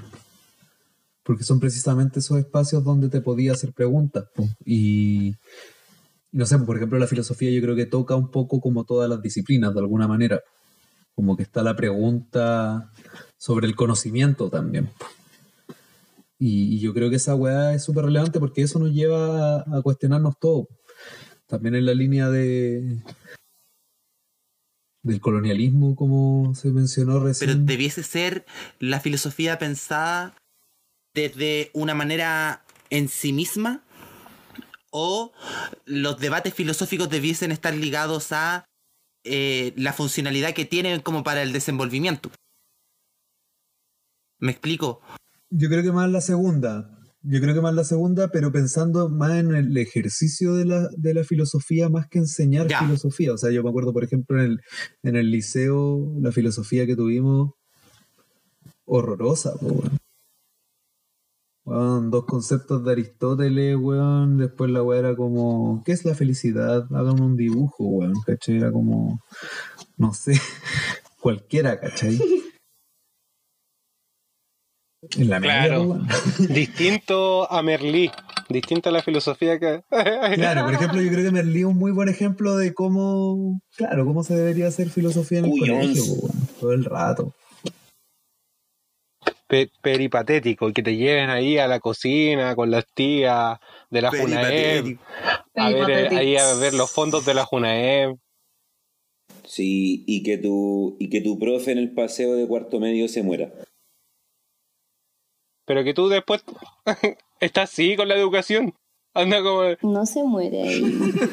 Oye, otra cosa necesaria, weón, es, eh, es terapia para los profes, weón. Terapia necesaria, weón. ¿Cachai? Urgente. Oye, es que yo creo que a los, a los, a los profes. a Pero en, los lo- en los baños de profe hay confort, ¿o no? En algunos colegios. Sí, en algunos colegios. Y más que mejores remuneraciones que son proporcionales, más tiempo para poder trabajar, weón. Yo creo que eso Y mejores es duro en la profesión, ¿o remuneraciones. no, cabres? Jubilarse a los 50. Jubilarse a los pana, 50. po, pero, weón. Pero con la opción. No, ahí ya se pusieron muy patúos. No, hermano, yo creo que los profes deberían darse, darle la opción de trabajar, por ejemplo, en el área de la planificación, en el área curricular. eh, luego de los 50, en la misma investigación de repente dentro de la escuela, no sé, eh, y, pero darles la opción de salir de la sala aún. Que si, no, que, que si no quieren seguir haciendo clase a los 50, que no sigan haciendo clase a los 50. No, ¿para qué seguir forzando a una persona a, a, a- tener que de repente tratar de entenderse con cabros y cabras que son de una generación eh, radicalmente diferente. Sí, po. y aparte de que cuando, mientras más diferencia tenéis de edad, menos pescáis al profe, po, lo tiráis a la chacota y no pescáis ni una weá. Nada, igual yo creo que depende caleta del profe o la profe. Hay profes como más viejitos que son Hay profes que la logran. bacanes y yo creo que tiene que ver más como con el feeling con, o entender que tal vez más allá de distintas generaciones son personas, los estudiantes, los niños, las niñas, los jóvenes, adolescentes, etcétera, que no sé, pues como que vale la pena conocer y como que te sentís más acogido o en una relación como buena onda, no sé. Es que en la adolescencia uno no valora esas cosas, siento tan- tanto. Pero influye mucho. Influye mucho la disposición del profe, la profe. ¿Qué es lo que piensan los profes de sus estudiantes? A lo que voy yo es de que eh, eh, en los profes más viejos esa disposición cambia caleta, sobre todo actualmente, porque los profes y las profes justamente no tienen esa visión de la que habla la Fran. La mayoría, no todos, pero esa visión de la que habla la, la Fran eh, no está tan presente en los profes más viejos o en las profes más viejas. Tienen esta weá de que más, más militarizada, más, más disciplinada, Y, y chucha, como que tal vez lo están pasando mal dentro de la sala. Yo he conocido a muchos profes y muchas profes viejas, viejos que lo pasan mal haciendo clase. ¿Pero es porque no tienen control de curso? Como desde la, desde la práctica pedagógica tú decís que es una mala práctica. Sí, porque los locos además intentan imponerse con los cabros por la fuerza. ¿A combo? A combo. Como en la olea. Claro, y los cabros le responden de vuelta. Hacen gallito. Sí, pues los cabros se ponen, los cabros hacen gallitos, se los cabros, las cabras se, se ponen desafiantes igual, pues. Y ese nivel de desafío tiene distintos niveles también dependiendo de- del contexto escuela. Yo he visto hasta cabros pegándoles con un palo de escoba a un profe de matemática en la espalda, weón. Así como azotándole un palo de escoba en la espalda al profe de matemática, un viejo de 65 años. ¿A dónde? ¿Ahí en el colegio donde estáis trabajando? ¿O en otro no, lado? no, en un colegio en Peñalolén. No lo voy a mencionar para no estigmatizarlo. Para todos, para todos nuestros y nuestras oyentes de Peñalolén. Sí, qué brillo. Oye, y en el para qué, como que, ¿cuáles, ¿cuáles son sus reflexiones acerca de eso? ¿Para qué educar? Entonces, la conclusión es que para emancipar, ¿y en qué niveles? Como, ¿qué significa eso de, emancipar si, si fuese esa la respuesta? No sé, pues, digan algo, si no son tan choros, no están hablando de educación y todo lo demás. Como que yo lo he pensado y, y lo veo en dos niveles. Como en un nivel que tiene que ver con, con una relación con el mundo y la sociedad, pero también una emancipación que tiene que ver como en- a nivel de singularidad de uno como, como individuo, como individuo en sociedad. A eso me refiero, como sujeto, sujeta, sujeto. No sé, siento que también tiene que haber un desarrollo en términos emocionales, ¿cachai? También es importante como esa, como los instrumentos que es capaz de entregarte la educación para el autorreconocimiento, ya sea de tu cuerpo, ya sea como de, de eso, pues, de la expresión de tus emociones, de la percepción, y del mundo en sí mismo. pues. Sí, de lo que tú decías ahora, Lucho, como... Y respondiendo a la pregunta, yo creo que ¿para qué educar? Yo creo que eh, para entender el mundo al final, pues, sobre todo como la propiocepción, como tu cuerpo, no sé, como los procesos cotidianos también y cómo los ligáis con ciertas disciplinas, no sé, la biología, la química, la cocina, eh, cuando limpiáis.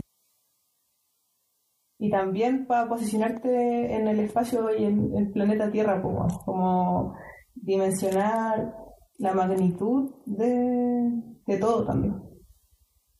¿Alguien más, chiquillo, en esta gran respuesta, en esta grande respuesta? Yo creo que tiene como, quizás, o sea, para mí como muy en la personal, tiene como que ver con compartir como herramientas que, mm, no sé, que te permiten como descubrir cosas o como pararte en la vida, pararte en el mundo. Siento que como, no sé, las cosas que uno más valora como del colegio y de su propia educación tienen que ver como con que aprendiste cosas de los profes, de los compañeros, de quien chucha sea, pero como ciertos modos de aprender cosas que, que en el fondo te generan herramientas para pararte en la vida, para pararte como desde una perspectiva igual como del querer transformar o incluso como desde el simple hecho de poder hacer, ¿cachai? Como poder hacer frente a la vida. Sí, yo siento que, que, claro, como en términos más disciplinares, como que se debiese como aprender, entre comillas, en la escuela, yo creo que me, quedaría ahí como con dos ideas fuertes. Pues una, esta cuestión de que, de que sea, de que sea un espacio para aprender también a pensar de alguna forma. Eh, y por otro lado, esta cuestión más, más ligada también al como enfrentarse a, que se den los espacios y que se den eh, dinámicas que te permitan como estar mejor parados ante el mundo, como, como decía la Xiaomi recién. Yo le sumaría otro, otro elemento, pero que ahí entramos en problemas más grandes porque creo que está profundamente ligado con cómo se construye la sociedad, que tiene que ver con que también sea un espacio que te entregue las herramientas para poder ser la weá que queráis, ¿cachai? O, o no sé si ser, porque en realidad no se trata de ser, sino como ejercitar una labor o ejercitar distintas labores que, te, que, que tú queráis realizar, pues, ya sea seguir estudiando, ya sea trabajar en ciertos ámbitos, desarrollar tus habilidades en torno a, diversas weas. Y, y creo que ahí es donde chocamos fuerte con, con el modelo de sociedad que tenemos y con el modelo, sobre todo relacionado con el trabajo, donde finalmente, claro, porque hay una, un- la escuela se termina transformando muchas veces en, en un espacio que está... Y hoy día es peor porque ni siquiera es como que, que, que eduquen técnicos para cumplir funciones específicas, sino que sencillamente son espacios, muchas veces las escuelas también son como espacios donde los cabros van a pasar el tiempo, porque da lo mismo si son analfabetos en muchos niveles a la hora de salir de cuarto medio, si igual van a poder trabajar en la weá que el sistema requiere. Y esa weá es, nefasta, po, porque ahí pierde todo el sentido. Ahí no hay aprendizaje, no, hay- no se busca el desarrollo intelectual ni, ni espiritual, weón, ni nada, po, ¿cachai? No, solo la fun- lo funcional nomás. Y es cuático, sorry, es cuático como cuando veis que esa wea, como este típico cliché, como la escuela replica las, di- las eh, condiciones sociales o las diferencias sociales, pero weón, es palpico cuando llegáis a la U dándote cuenta que no sabéis leer realmente, que no sabéis escribir, que tenéis que como weón generar todo ese proceso de nuevo y porque no como que tu capital cultural cuando eres como yo era la niña que le iba terrible bien en la escuela, por mano tenía así el mejor promedio de la UEA en algunos cursos y no sé qué, llegué a la U y mi capital cultural una mierda al lado de mis compañeros, pues cachai, que venían de colegios cuicos, que venían de colegios eh, emblem- emblemáticos ¿Verdad? real, no emblemático periférico, ¿cachai? Entonces te das cuenta que estáis pésimamente preparado, pues, a pesar de que aprendiste otras cosas y, y weas como ultra pulentas también que te sirvieron para la vida, pero también tenía ahí la mansa desventaja. po. Sí, po. es brígido eso como... no sé, a mí me, me, me toca caleta la weá que tú decís, pues, y, como que en el ámbito de la humanidad es brígido como te enfrentáis como a un mundo de saberes que no que no, no existían pa- como en tu horizonte nomás, pues, ¿cachai? De autores, de pensamiento, de líneas de pensamiento, la misma forma de... ¡Qué chucha! Sí. Ahora, también pensar, también pensar, yo, yo estudié en la católica, eso lo sabemos. También pensar que igual, claro, nuestros auditores a lo mejor no lo sabían. Que haya gente que conociera a los autores, weón. Que haya gente que conocía a los. esas personas que conocían los autores, Era, a mí esa weá me hacía que, que también tra- traían como un, un desarrollo intelectual más acabado, también era por una weá muchas veces de cuna. O también colegios que, que desarrollaban como cierto, cierto foco, pero es lamentable también pensar, yo tengo la impresión en realidad, porque no estoy seguro, pero es weá de, de darse una vuelta por cuicos con a quick para notarlo, eh, que la educación que reciben los cuicos también es nefasta, po, weón. También terminan como produciendo weones descerebrados, ¿cachai? Eh, y claro, estos cabros a lo mejor que estudian, no sé, historia, filosofía y que, weón, entran a primero de la U conociendo a Deleuze y a Foucault, ¿cachai? Son gente que, que tiene una, una gran biblioteca en su casa, pues, weón, y que su papá es, weón, no sé, máster en antropología, ¿cachai? O embajador. Ah. Ex embajador. O consultor. O consultor. Porque claro, la, la gente de, de, otro, de otras disciplinas, no sé, yo me acuerdo de compañeras que le hacían clases de alfabetización académica a, a ingenieros en literatura. O sea, no, como que la, la facultad de letras ¿Existe ofrecía... la ingeniería en literatura? No, pues, ofre- la facultad de letras ofrecía cursos de alfabetización, de- donde enseñarles cómo a escribir weón. ensayos a, a ingenieros. Y se encontraban con cada personaje, weón. Weón, pero si Arturo Zúñiga, Arturo Zúñiga, el subsecretario de red hospitalaria, es bueno saber de hablar de corrido. Es increíble. No saben. Hasta el momento tenemos 350 camas. Pero tal vez en su casa, vos Javi, en su ¿Cómo casa hablan así. No, le doy la palabra al ministro Mañalich. Y con una, y con una indolencia. Con una indolencia horrible. El loco dijo hoy día. Y este caso, esta persona, refiriéndose al chofer, porque el- hoy día se supo que el chofer tiene. Ojalá el chofer haya visto Parasite. Y él no hizo Sí, hacinamiento. No creo, debe pensar que. debe- Para que se lo apuñale, weón. Oh, ¿te cachai? Dado duro toda la semana. Igual en volada. Capítulo alto en spoilers. ¿Ustedes vieron. ¿Vieron In, In- In Time? Una película que se trata como de, de personas que a los 25 años se le activa un reloj biológico y que ese reloj biológico tiene un año. ¿Cachai? A mí me la han contado. Y si se te no acaba, si se te acaba el tiempo, ¿Sabe Justin Timberlake o no? creo que sí, yo no me sé los nombres de, no me sé el nombre de actrices y actores. Pero amigo, Justin Timberlake en Sync, En sync. Bye, bye, no bye. solo actores, Na, artista Completo. Completísimo. cantante, estrella, Y ídolo y, está todo figura. rico. Ahí, en esa película, en esa, en esa película, y Justin, ¿cómo se llama? Timberley, Tomber, Tomberry,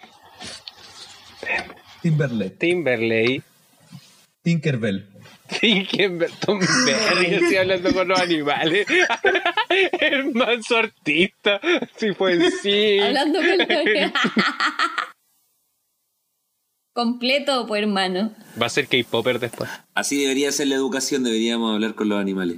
en In Time hablan como de las diferencias entre los ricos y los pobres, básicamente en este reloj biológico, y todo lo pagáis con tiempo, que es básicamente, y voy a decir muchas veces básicamente porque te están explicando el marxismo como desde, desde la raíz, po. o sea, eh, tu trabajo al final lo que representa es tiempo de vida. Entonces te pagan con tiempo. Y vos vais y compráis un, un café y pagáis con tiempo, ¿cachai? Y si ese reloj que tenía en tu brazo llega a cero, te morís, po, te da un paro. ¿Cachai? Y los ricos tienen siglos, siglos de vida, pues así onda tiene, onda el loco en su brazo, un guan tiene así 400 años, un multimillonario, ¿cachai? Que si un guan con mil años, el, de- el, el dueño del banco Y del tiempo. Y Mm. los weones que... Los que no tienen plata viven como muy al justo, po. Claro, po, y viven rápido. A eso iba todo este comentario, ¿cachai? A propósito de cómo habla el loco que dice la Javi, que habla como con pausa larga. Tiene muchos años. En volar, el loco también concibe que tiene más tiempo, no tiene muchos años guardados. Tiene mucho Pero la años. otra gente que tiene que estar haciendo weás para comer, como que tiene que moverse más, ¿o no? Y está como en casas donde las mamás son como multipoli, ultra, super, mega funcionales. Le puedo agregar más adjetivos a caleta, weón. La gente común, Trans. la gente común, solo nos queda seguir el consejo de Bart Simpson. Vivir rápido, morir jóvenes. Mira, así como vamos, joven, joven, ya no sé si somos. O mamás que no hablan nada, pero hacen de todo. Somos jóvenes. Ey, amigo, en Oye, esta a época propósito de lo que dice, de 55. lo que dice la Javi, que ya, ya tenemos que estar apurando aquí el, el cierre de esta Ah, estáis de este paqueando. bloque. Es que mm, yo solo estoy expresando aquí de forma Chicotea de forma más caracoles. hablada lo que Javi está escribiendo, no sé yo. ¿Cuántos, cuántos mensajes lleva ya? ¿Como unos 40? ¿Estáis viendo? Está desesperadísima, está desesperada. Así, no puede ser que estemos tan lejos del tema principal, del para qué. Vol- vol- Volvamos al nudo Calientes central de la conversación, pues estábamos... ¿Alguien que quiere hacer un último aporte o nos vamos al temita nomás? Porque, y, y, y cerremos entonces Eso, la idea ¿para principal del para qué. Vamos. Y en bola seguimos con esto, y claro, y vamos Sí, para adelante. Y porque tenemos Y tiempo. volvemos y continuamos y seguimos y retrocedemos y volvemos y vamos a nuevas preguntas porque nada para en este tu podcast favorito Asamblea de Amigues. Yo quiero quiero pedir un tema ahora para que nos vayamos a comercial. Ya, pues dale. A comercial. ¿Tenemos? ¿Tenemos auspicio? Tenemos. Tenemos, sí, es que viene la canción y después vienen los comerciales con los anuncios de Cuico con Aquic, de Niño de bacle. Niño de La Bacle. de, la de la de este weón, porque no, no, no, la de este weón que la- ahora estoy en el otro extremo, la de este weón que es hippie, el nano Strand, que la vida es un gran regalo y ponemos el comercial de Inacap. No, yo iba a decir que escucháramos Mi Gran Noche de Rafael. Ya, pues. No, entonces.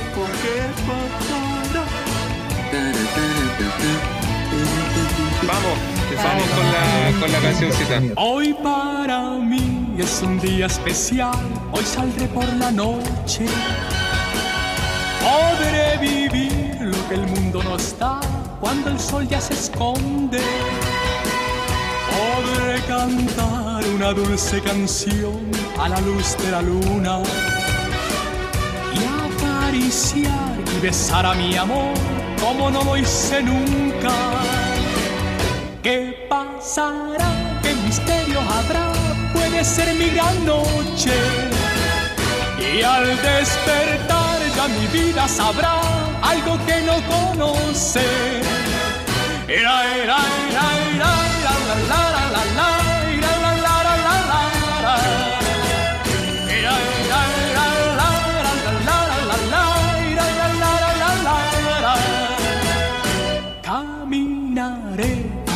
a mi amor por las calles sin rumbo. Descubriré que el amor es mejor cuando todo está oscuro. Y sin hablar nuestros pasos irán a buscar otra puerta que se abrirá como mi corazón cuando ella se acerca. ¿Qué pasará? ¿Qué misterio habrá? puede ser mi gran noche. Y al despertar ya mi vida sabrá algo que no conoce. Ay, ay, ay,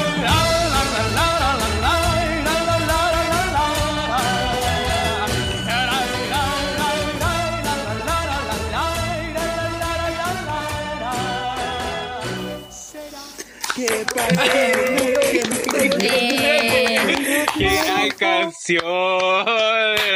Sara, ¿qué misterio habrá? Puede ser mi gran noche. Asamblea de Oye, para todas las eh, edades. estamos estamos convocando. Misteriosamente han salido temas se- senior, Estamos así senior como bien. Estamos senior hoy día. Estamos a punto de pensionarnos. Ojalá que no, cabros. Ojalá que no nos pase eso. Porque con las pensiones de hoy en día. Ojalá nunca llegara ese día. No, Luchito. si cuando nosotros nos jubilemos, Que cabros. Siempre nos queden fuerzas para trabajar. Esa weá, tenemos que planificar la forma, ojo, y esto tiene que quedar grabado, de que las generaciones jóvenes paguen nuestras pensiones. Guárdenselo en la cabeza. Y jubilación a los 50, weón. Jubilación a los 50. No, si esta weá les va a costar que nosotros cam- cambiemos el país, les tiene que costar a los buenos que vengan después, pues, weón, si vivir en una weá tan de pana, en comunidades, toda la weá con domos. ¿Qué weá? Así como va a ser gratis. Con casa redonda. Y no una, va- van a desaparecer todas las arañas de rincón. La bueno.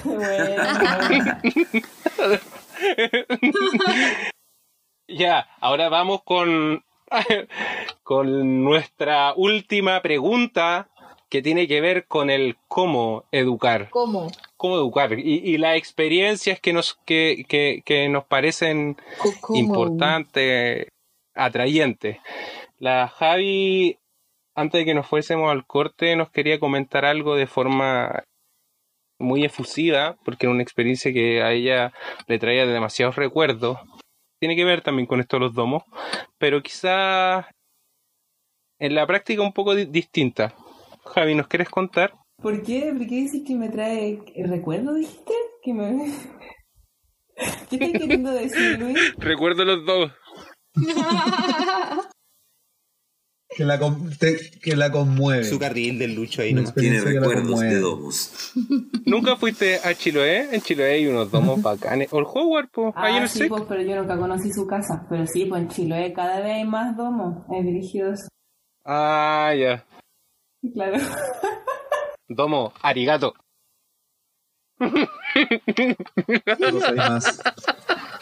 ¿Y conocen a alguien Sí. que vivía en un domo? Sí, ahí en el SEC, en el centro de estudiantes de Un ciencias. su familia se Hay- hay gente. Chiloé y se empezaron a construir un domo. Pero volviendo al, a la pregunta que a lo que a lo que vinimos, A lo que digo, sí.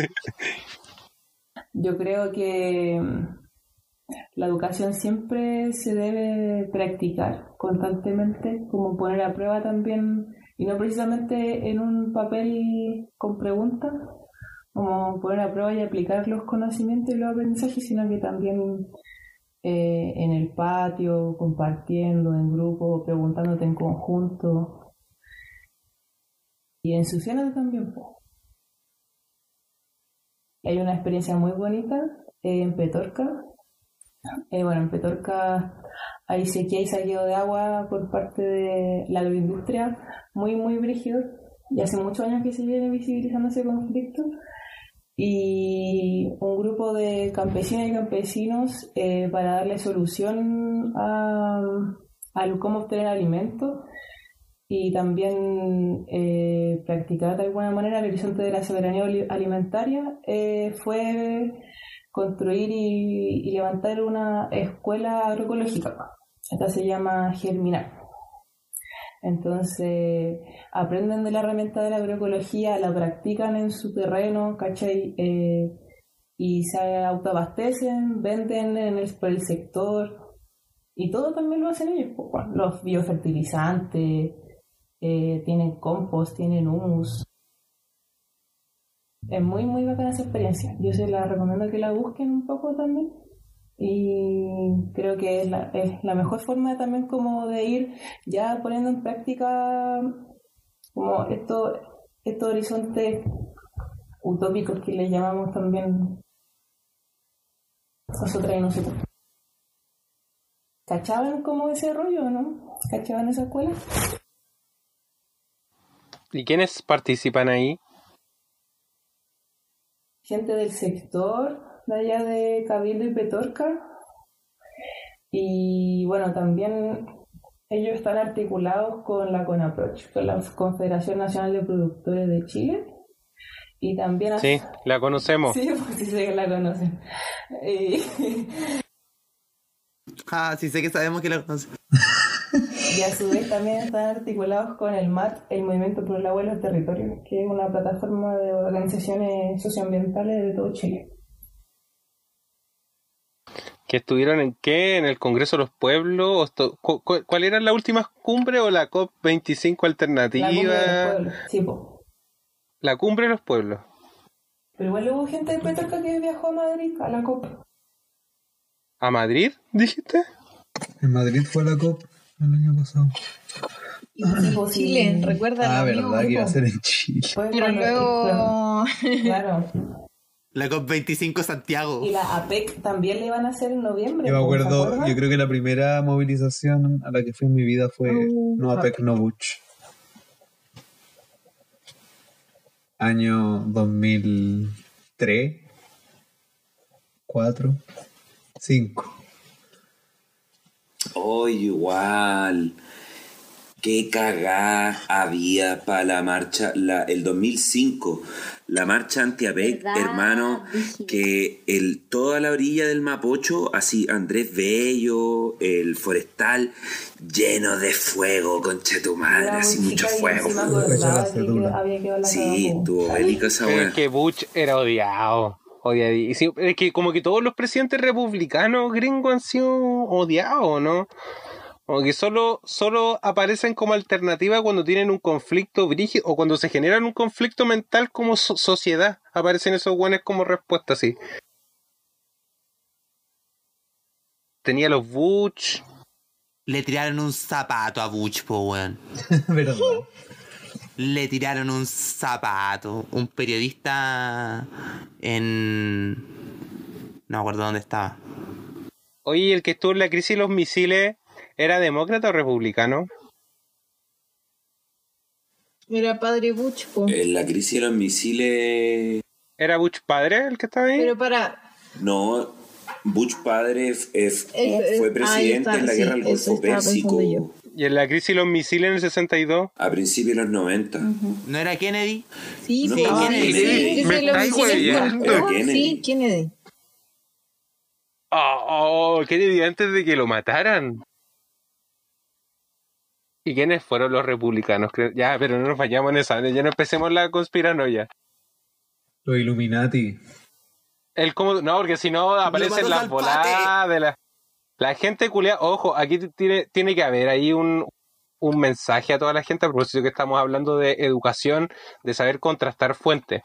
La pri- el primer paso Por para mirar cualquier cosa en internet Por es favor. contrastar fuentes, porque si no. Yo, yo lo vi con Anonymous, me llegó y de gente, weón, que terminó su formación universitaria y toda la weá, pues, weón, llegándome las, las cadenas de Anonymous, hermano, que falta de respeto. Y ya esa cadena es como jugar al teléfono, ¿no? Al final como que ya, no sé, habían como 40 Después se entiende cualquier filtraciones supuestamente. ¿cachai? Donde Anonymous, weón, ya había metido a todos los weones en el Pizzagate. Todos los gringos prácticamente estaban participando en esa weá. Y ya la weá se distorsionó para los hoyos, para el hoyo. Apareció una cuenta de Anonymous Y el nombre, que estaba diciendo que había que apañar a Trump. En Twitter. Así como. O sea, como con ese nivel de. Bueno, bueno, estúpido. Sí.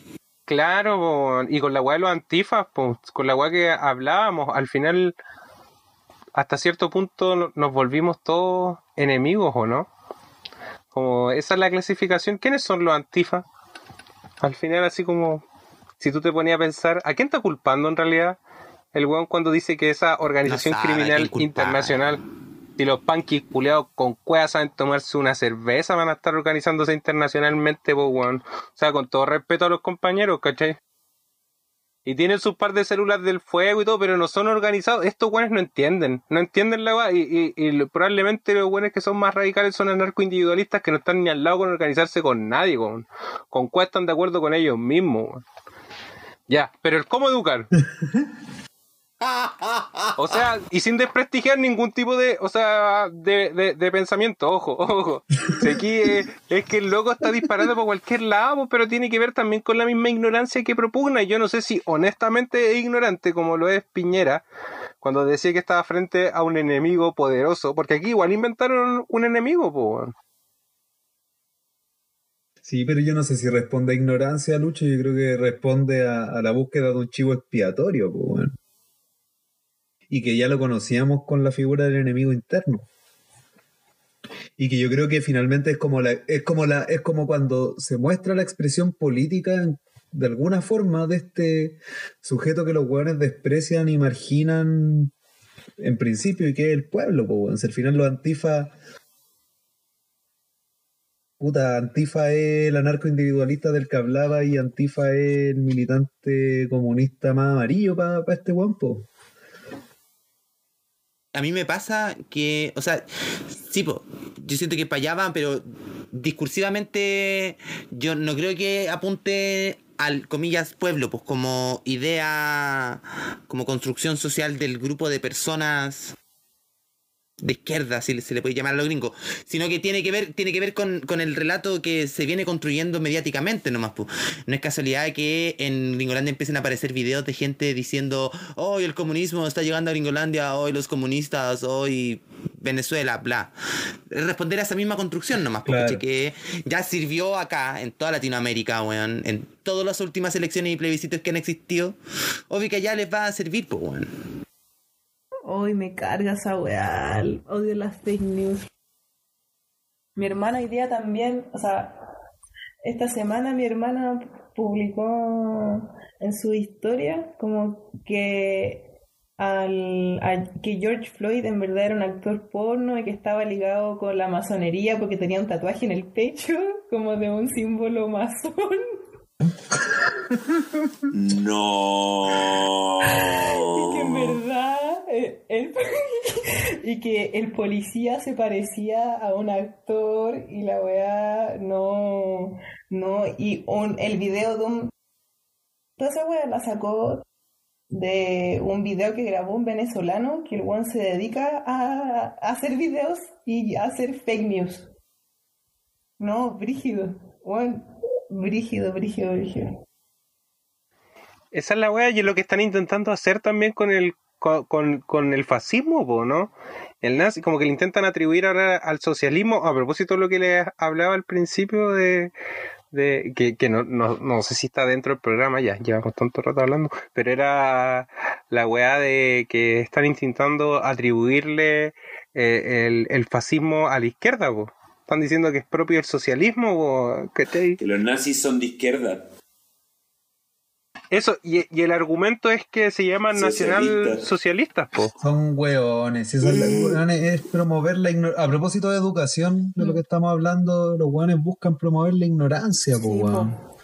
Y aprovecharse de eso, po. y claro, po, y, y, y para la gente intuitivamente tiene una relación, pues dicen, claro, si los buenos eran nacional socialistas, entonces eran socialistas, pues, weón, ¿cachai?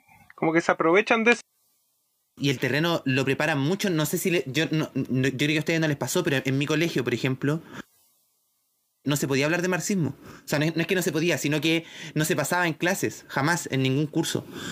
¿Cachai? Jamás, jamás. Entonces, claro, pues para una persona que sale de ahí, viene y te dice, weón, el socialismo y el nacional socialismo es lo mismo. Ah, sí, pues, weón. claro Qué brígido. Pero eso también es signo de una educación, una mala educación, ¿no? Como evitar algunas cosas, como... Un seco provocado, decís Exacto. Sí, po. Yo estaba pensando también, se me ocurrían hartas cosas respecto a la temática en particular. Eh, siento que mm, frente a la pregunta entonces del cómo educar, siento que eh, la mm, como antes hablábamos, o sea, me complica un poco como hablar de- del tema de educación porque por un lado como que siento que como decía en un inicio es una cuestión como superhumana pero también de alguna manera deriva en el tema de las instituciones pues, como la, escue- la escuela ¿cachai? y en ese sentido cuando son ya instituciones hay complejidades en el fondo como súper eh, eh, no sé, eh, grande y diversa y, y ahí hablábamos un poco de, de- de las palabras que se nos venían a la mente, como confrontación y como que tensión. Y en ese sentido siento que la escuela, así como in- independiente de si fuera o no fuera como una escuela emancipadora, liberadora, igual siempre va a estar en permanente como tensión en la medida en que sea como una, una institución, ¿no? Como cerrada. Y tal vez ahí hay una, una, una clave que creo yo que la, la escuela tiene que estar en permanente también así como apertura, no sé cómo decirlo, o, abierta en el fondo como a los saberes locales y el lugar donde está, pero también en diálogo con una como con la herencia cultural que queremos que queremos conservar con la memoria, con la historia, por eso como con, con la cultura en general eh, y, siempre como presente también, pues como, como con algo que está ahí vivo, que se recrea, que se resignifica y como, pero también eh, eh, conectado con, con lo que ocurre alrededor mismo. De, de, de la misma escuela y explorar y- y que en el fondo tenga sentido. Esa es la cuestión, como que siento que la escuela tiene que tener sentido para los niños y las niñas, para los adolescentes también, y como debe hacerle sentido que justamente les permita como tener herramientas y saberes que les permitan hacer lo que quieran después, pues, como elegir weas distintas, pero también para eso se necesita una sociedad distinta. Entonces, como cuando hablamos de educación, hablamos también, yo creo, de una sociedad distinta, yo creo, como con otro, enfocada en otras cosas. Yo me imagino, por ejemplo, Caleta, una en, en- a, a propósito de esa idea de sociedad distinta, Fran, me imagino mucho un, un- un- una educación en la que el currículum de la escuela, por ejemplo, se construya democráticamente. Caleta. ¿Cachai? Eso, eso al tiro te marca un, un- quiebre respecto al, cómo se construye el conocimiento en base a los intereses de, de la sociedad. A los intereses populares, compañeros. debiese estar abierta siempre a las interacciones sociales que ocurren. ¿Cachai? Como, no sé, po, las actividades que se realicen en comunidades que están al lado, pues, como juntas de vecinos, como gremios, qué sé yo. Debiesen hacerse en las escuelas, pues, ¿cachai? Donde los niños las niñas pudiesen socializar con todo lo que está ocurriendo, no solamente con los conocimientos que se les tiene que impartir. Y que la escuela igual dialogue con, con esos otros espacios eh, de interacción social, po. Como las que decías tú, Carlos. Por supuesto que sí. ¿Hubo una experiencia o no? Antes de que apareciera acá en la Florida el sol del Illimani, hubo ahí como una experiencia gestora del colegio del República Dominicana, se llamaba antes, En República Dominicana, sí. que se gestionó de forma co- comunitaria, pues y con cabros de, de ahí de, de filo igual. Harta gente de filo en la Chile estuvo metida como en esa gestión con los papás. ¿Cachai? Y ahí hubo, hubo algo. Habría que revisar qué tipo de, de- de resultados tuvo también en la como en el crecimiento de, de Sí, po, hasta que apareció Inti Illimani cantando, zambalando. A mí me gustaría igual reportar como un, un peligro que veo ahí, pues, como, como hacer un pequeño contrapunto, eh, sin con esto decir que, o sea, yo creo que los proyectos educativos ojalá debiesen ser democráticos y debiesen estar dialogando con las necesidades, sobre todo con las necesidades y también con los intereses de las comunidades, pero también tengo, tiendo a pensar que tiene que haber una, una orientación, una orientación abierta al quiebre igual, po. o sea, no, no, no creo que te- deba ser rígida. Pero justamente a propósito, haciendo como el contrapunto con lo que hablábamos respecto a las fake news y ese tipo de weas, como que yo creo que tenemos que tener cuidado de pronto con, con mordernos la cola un poco con, con respecto como a, a lo, a lo críticos que somos del, no sé, por ejemplo, del, del modelo de enseñanza occidental, por decir algo, ¿cachai? O la tradición occidental de pensamiento. A mí me parece que de todas maneras hay weas que, que hay que, que hay que cuidar, pues, como cierto, cierto, no sé, como esta, esta intención como que viene como de la ilustración, por ejemplo, de yendo al principio, obviamente, de generar realmente conocimientos, pues, como conocimientos válidos, conocimientos que, que tengan un, cierto sí, un cierto método, una cierta una cierta solidez, pues, ¿cachai? Porque a mí el temor que me da de pronto es pensar, bueno, ya, que las comunidades decidan, ¿y qué pasa con las comunidades fanáticas religiosas, Juan? ¿Cachai? Como con un espacio donde te dicen, no, no vamos a hablar de educación sexual porque ideología de género. Y esa weá, esa idea es anti... Es como un atentado a la inteligencia, ¿cachai? Como, siento, o sea, como que finalmente eh, responde a estos mismos paradigmas de los que hablábamos, como de el antifa, de...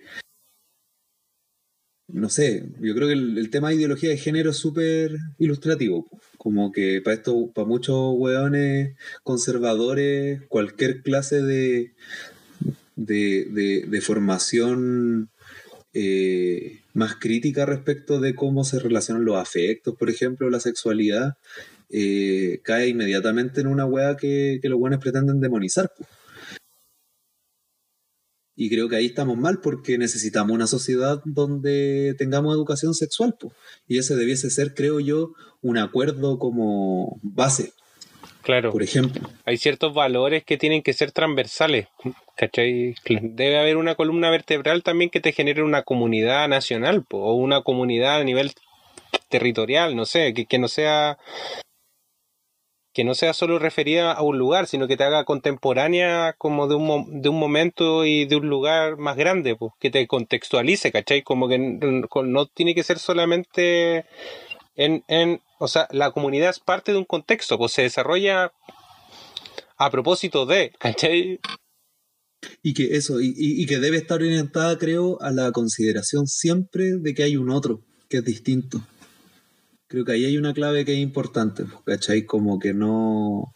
Y, en ese sentido puede ser una orientación que podríamos llamar, no sé, weón, democrática, plural, y todas esas palabras que suenan re bonitas en el papel y que pocas veces se llevan a la práctica, pero va por ahí, pues. Yo creo que pasa igual porque existen ciertos pisos mínimos como en esta construcción democrática del, del currículum y que sean transversales. po. Como que ha- hay ciertos espacios que, claro, las comunidades pueden ir construyendo en base a sus intereses, en base a sus necesidades, etcétera. Pero hay ciertas cosas que tienen que estar presentes en, toda la sociedad. po porque lo que esperamos, o sea, tampoco es que se, se trata de que vamos a, a- a demoler la idea del Estado-Nación con el que se ha construido Chile los últimos 200 años de un día para otro. No podemos tampoco desconocer esa- la existencia de, de esa weá. Es que también ahí hay otra vuelta, yo creo, porque es como un proceso. esos acuerdos mínimos, esos pisos mínimos transversales que considerásemos que debiesen estar en el, en el sistema educativo, no creo que respondan a contextos de localidad, sino de formas de desenvolverse socialmente. ¿Cachai? Que no tienen que ser validados por ser Chile, sino que tienen que ser validados por cómo entendemos la vida social, pues, ¿cachai? Lo pongo, por ejemplo, en el, en el contexto de educación sexual. O sea, no es que tenga que el es actualmente porque no ocurre, pues, pero la lógica educativa yo en- en- entiendo debiese ser de que la educación sexual es un elemento fundamental para la sociedad más allá de la imposición del Ministerio de Educación o no. ¿Cachai? Entonces, eso, yo creo que esos pisos mínimos eh, se adecuan más que a una instrucción particular hegemónica de, un, eh, de una institución que da directrices a la forma en la que socialmente queremos desenvolvernos, pues, ¿cachai? O sea, en- así yo lo entendería como o me gustaría que se fue, así fuese. La Fran, dale Fran. Yo quería, estaba pensando que también, si estábamos pensando como educación igual escuela, eh, creo que es súper importante, eh, siguiendo como el debate, eh, que también la escuela considere espacios para para saberes, para ejercicios en el fondo y el cultivo de ciertas habilidades que no son necesariamente como productivas.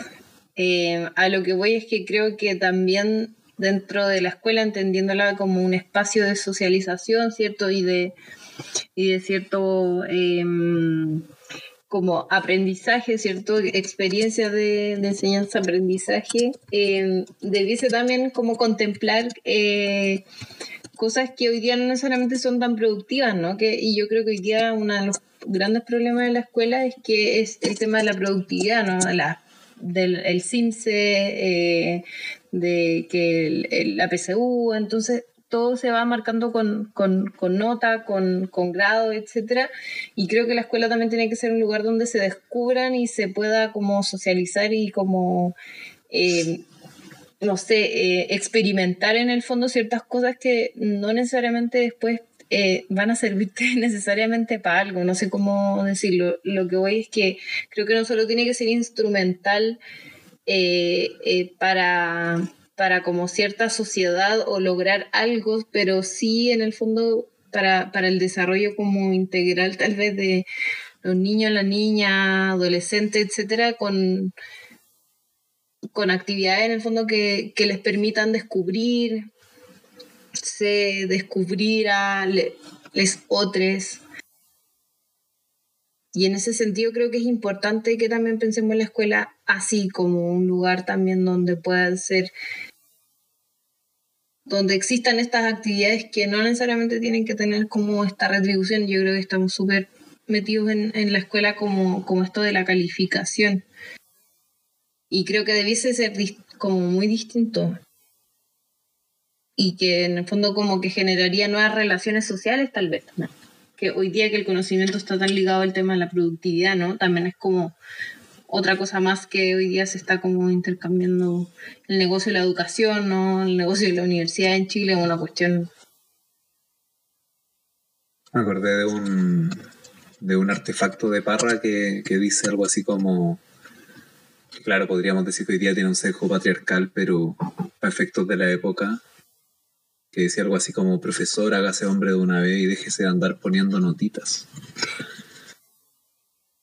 Un poco en la línea de lo que decía la Fran, pues como el tema de las calificaciones, esta weá como cuadrada, donde al final el rendimiento está por esa idea del rendimiento, por ejemplo, está por sobre el desarrollo. Yo quería hacer como dos menciones a propósito de, de, de esta, de las experiencias también. Pues por un lado, creo que es clave considerar la tradición de la educación popular, que yo creo que es algo que están haciendo muchos profes jóvenes, muchas profes jóvenes, de la cual también hay harta experiencia en esta asamblea, que está ligada también o, que se desarrolla sobre todo como por fuera de los marcos institucionales. Pues yo creo que ahí el diálogo con los espacios institucionales de, de una pedagogía como, como esa, por ejemplo, que, que apunta precisamente a la emancipación de la que hablábamos antes, importante. Y lo otro, quería como salir un poquito de la escuela y como saludar también a, cosas que están ocurriendo en el ámbito universitario. Yo hoy día estoy estudiando en, en el IDEA de los USACH, que es un espacio donde se están poniendo en tensión hartas cuestiones respecto de lo que hablábamos antes también de la interdisciplinariedad, eh, de descolonizar un poquito el conocimiento o al menos abrir esas, esas posibilidades de estar pensando el sistema de, de producción intelectual hoy día en Chile, que también es una guay importante a propósito también de lo que decíamos de la, de la, del tema de la producción, ¿no? Como de entender a, la investigación académica como un, un espacio donde, donde se ranquean investigadores de acuerdo a su cantidad de producción de papers, por ejemplo. Eh, todas esas cuestiones se están poniendo en tensión y yo creo que es súper importante a propósito de las cualidades de que puede llegar a tener una investigación en, en Chile desde otros paradigmas y también pensando en la educación escolar y en otros modelos de educación, pues, como, como eh, y esto también yo lo, lo ligo harto van a, al ingreso que hemos tenido personas de, de clase trabajadora a la universidad de un tiempo a esta parte que, que hay como cierto, ciertas rupturas, ciertas cuestiones que van generando vasos comunicantes entre proyectos más alternativos de, educación como de los que hemos hablado y la academia y eh, los espacios de, de poder del saber, que son las universidades, sobre todo, que es donde se forman los profesores, etcétera. Creo que esa weá es relevante también y eso, quería mencionarlo. Que entonces la universidad funciona como un organismo semipermeable, no sé, como una célula semipermeable. ¿Tiene una relación con, con el exterior? ¿Existe una retroalimentación con respecto a lo que pasa en la sociedad? Yo creo que, yo creo que la universidad se resiste a eso un poco. O eso, o eso, esa, esos comunicaciones se dan sobre todo con las necesidades del mercado, muchas veces. Pero se están generando las rupturas, yo siento. Y yo siento que es más fácil y es más rápido en la U que en los colegios, por ejemplo, que pase ese proceso.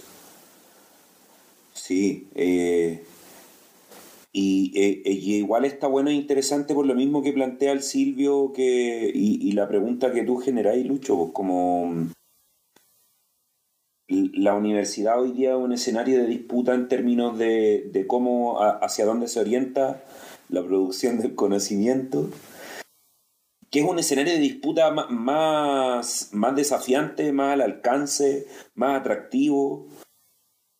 No quizás del todo más importante, pero, pero sí hoy día como no, está, no se ve tan lejano como puede ser un cambio estructural en la educación escolar. Claro, eh, eh, y además su- supongo que tiene que ver con la premura y con la misma exigencia que, que mencionaba el Silvio. O sea, cuando tienen tantas presiones por todos lados desde el ámbito institucional, eh, los roles que se cumplen dentro de la escuela, hay, menos espacio para la generación, por ejemplo, de, de proyectos alternativos dentro de la misma escuela, o hay menos espacio para pensarlo incluso, porque ustedes se transforman en trabajadores. O sea, son, no me refiero que en la universidad no, no trabaje la gente, pero se transforman en, eh, básicamente en trabajadores con circunstancias de trabajo precarias, po. ¿cachai? Trabajadores que son muy formados a nivel de conocimiento, y con eso me refiero a los profes, pero eh, muy precarizados en términos de trabajo. Entonces, al momento de ser precarizados, necesitan eh, de repente estar trabajando en más de un, de un, de un solo espacio. ¿Cachai? Y hartos profes que están, que tienen repartidas las horas en distintos colegios. Entonces, tenía ya una primera Cacha. dificultad ahí, pues, ¿cachai? Hay una primera barrera de, de- ya, ¿y de dónde pienso? Desde la escuela en general, desde la escuela, desde el territorio donde trabajo, desde mi rol como profesor, desde todos esos espacios. ¿Tengo tiempo para hacerlo desde todos esos espacios? No sé, yo tendría una montonera de preguntas, ¿y de dónde partís, po? ¿Cuáles son las prioridades, po? ¿Cachai? Eh, no sé, siento que es, complejo generar ese tipo de reflexiones estando en la escuela secundaria. Yo he tenido colegas que eh, de repente han trabajado en tres colegios, weón, así al mismo tiempo y, Y en general las evaluaciones cuando ocurren cosas así nunca son muy positivas.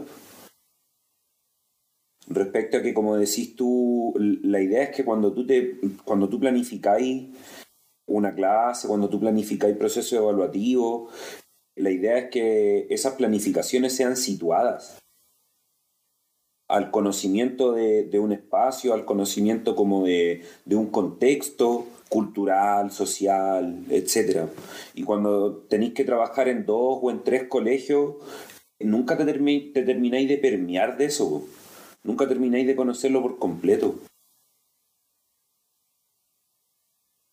Yo quería hacer un saludo, sí, a- hay una, una experiencia que, que tú- nos tocó conocer, sé que el, el Carlos también la conoció, parece que tú también, Luis, la Escuela Popular Paulo Freire, que funciona en San Miguel, que es una escuela de nivelación de estudio, que tiene jornadas vespertinas y nocturnas, pero que si bien preparan a los cabros y a las cabras para los exámenes, lograron construir un modelo de escuela que para el Estado fue confiable al punto de que hoy día los cabros y las cabras están recibiendo subvención como del Estado por levantar una escuela de nivelación de estudio que funciona con metodologías de educación popular.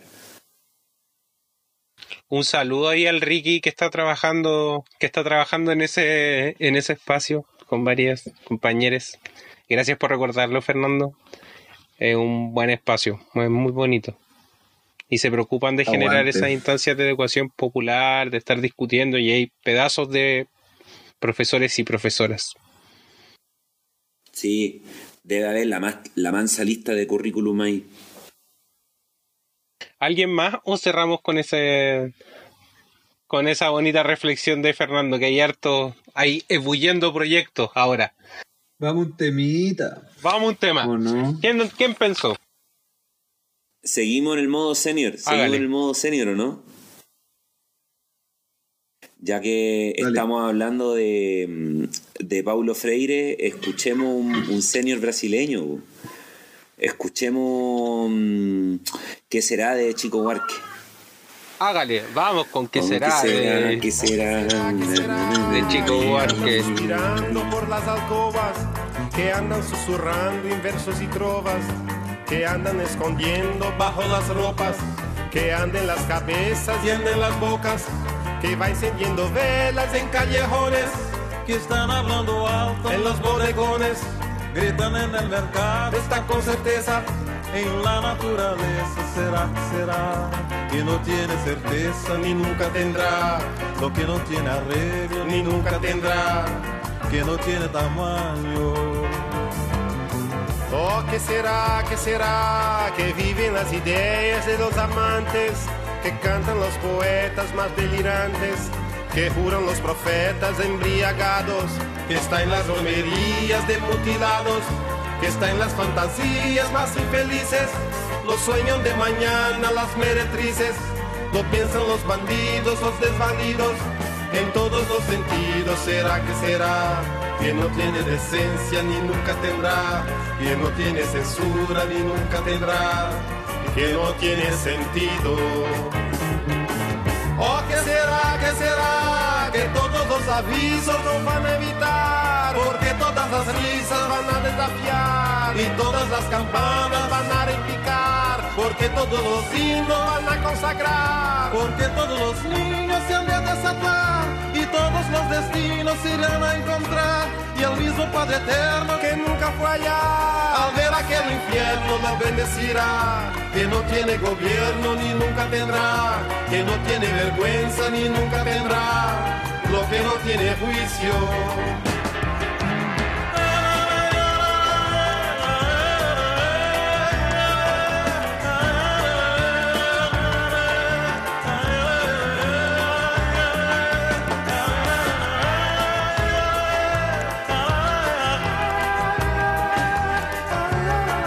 Será, qué será? Que todos los avisos no van a evitar, porque todas las risas van a desafiar y todas las campanas van a replicar, porque todos los himnos van a consagrar, porque todos los niños se han de resaltar y todos los destinos se irán a encontrar y el mismo Padre Eterno que nunca fue allá, al ver aquel infierno lo bendecirá, que no tiene gobierno. Pero de Julián no sé qué les tica. Yo quería nombrar al Arturo Zúñiga nomás por la weá que pasó desde el fin de semana pasado hasta ahora. Que él luego tenía que hacer cuarentena, no, no la hizo, se supone que no tenía nada y ahora apareció el, el chofer que está con COVID y está hospitalizado. Trump, Trump siempre lo va a hacer. El gran naranjo, po, ese bueno es el líder de los naranjos. Decimos de ponerle así contra los antifas, está ese weón. El todo el resto del mundo está contra los naranjos. Una subclase. Decimos de inventar alguna fake news. No, no, ya. No nos pongamos así. Tampoco, no nos pongamos a jugar así. Y en y en el bio vía de la semana, ¿A quién vamos a decir en el video video? Yo quería yo quería nombrar ahí a Alejandra Matus como por un reminder. O sea, la loca en a principios de abril fue la que empezó a decir, hey, aquí están empezando a haber más muertes de las que están constatando y se le dijo constantemente que no y ahora se le da la razón. O sea, sin, sin la investigación de la loca no se habría presionado tanto por los datos. Sí, a mí me gustaría nombrar a Nano, la página que además de sacarse buenos videos y chistosos, eh, hace rato están cubriendo, bueno, eran de los pocos medios que podían ir a, hacer videos entre chistoso y político a, a dignidad cuando había movimiento y ahora han estado también cubriendo lo que está pasando en algunas ollas comunes, lo que está haciendo la coordinadora social Chichigán. Así que aguante porque tienen, yo creo, un, a propósito de, de lo gracioso que es el medio, tienen un alcance importante. Y creo que está bueno que tengan esa orientación. Oye, ya estamos entonces, ya lo, ya, ya, ya lo estamos mencionando, Sí, lo estamos mencionando. A mí, si es por destacar a algún bio o mm, alguna vía, quiero insistir a propósito que, que quizá es un cliché de esta época, pero mm, me tocó conversar eh, esta semana con un cabro con el que no hablaba hace muchos años, que me enteré de que está trabajando de paramédico eh, ahí en el área de urgencia del Sotero del Río. El loco es técnico en enfermería y, y está trabajando ahí. Y en verdad me contaba, a propósito que me tuve que comunicar con él esta semana por situaciones X, me contaba que en verdad él ha estado tratando de, ojalá, abarcar la mayor cantidad de contactos de personas posibles porque el buen está viendo que el Estado está cerrándole puertas a todo el mundo, como que está acotando todo porque se está agotando todo. Está acotando porque se está agotando, ahí sí. Y así como él, probablemente hay varios cabros y varias cabras más que, que tienen igual una visión súper clasista con respecto a, lo que está ocurriendo, que creo yo que hay que saludarla cuando entendís que, que quien más, más está sufriendo hoy esta enfermedad que trajeron los cuicos luego de sus viajes de vacaciones son eh, nuestros viejos, nuestras viejas, nuestros vecinos, nuestras vecinas. Y ahí a- a- yo a- a- aprovecho lanzarme al toque con la recomendación de la semana. Cuídense. La recomendación pasada o antepasada de Fernando fue dormir. Ahora es cuídense. Hoy, cuídense. Cuídense. Cuídense. No, pero la sí, hay que cuidarse, gente. Segundo esa recomendación.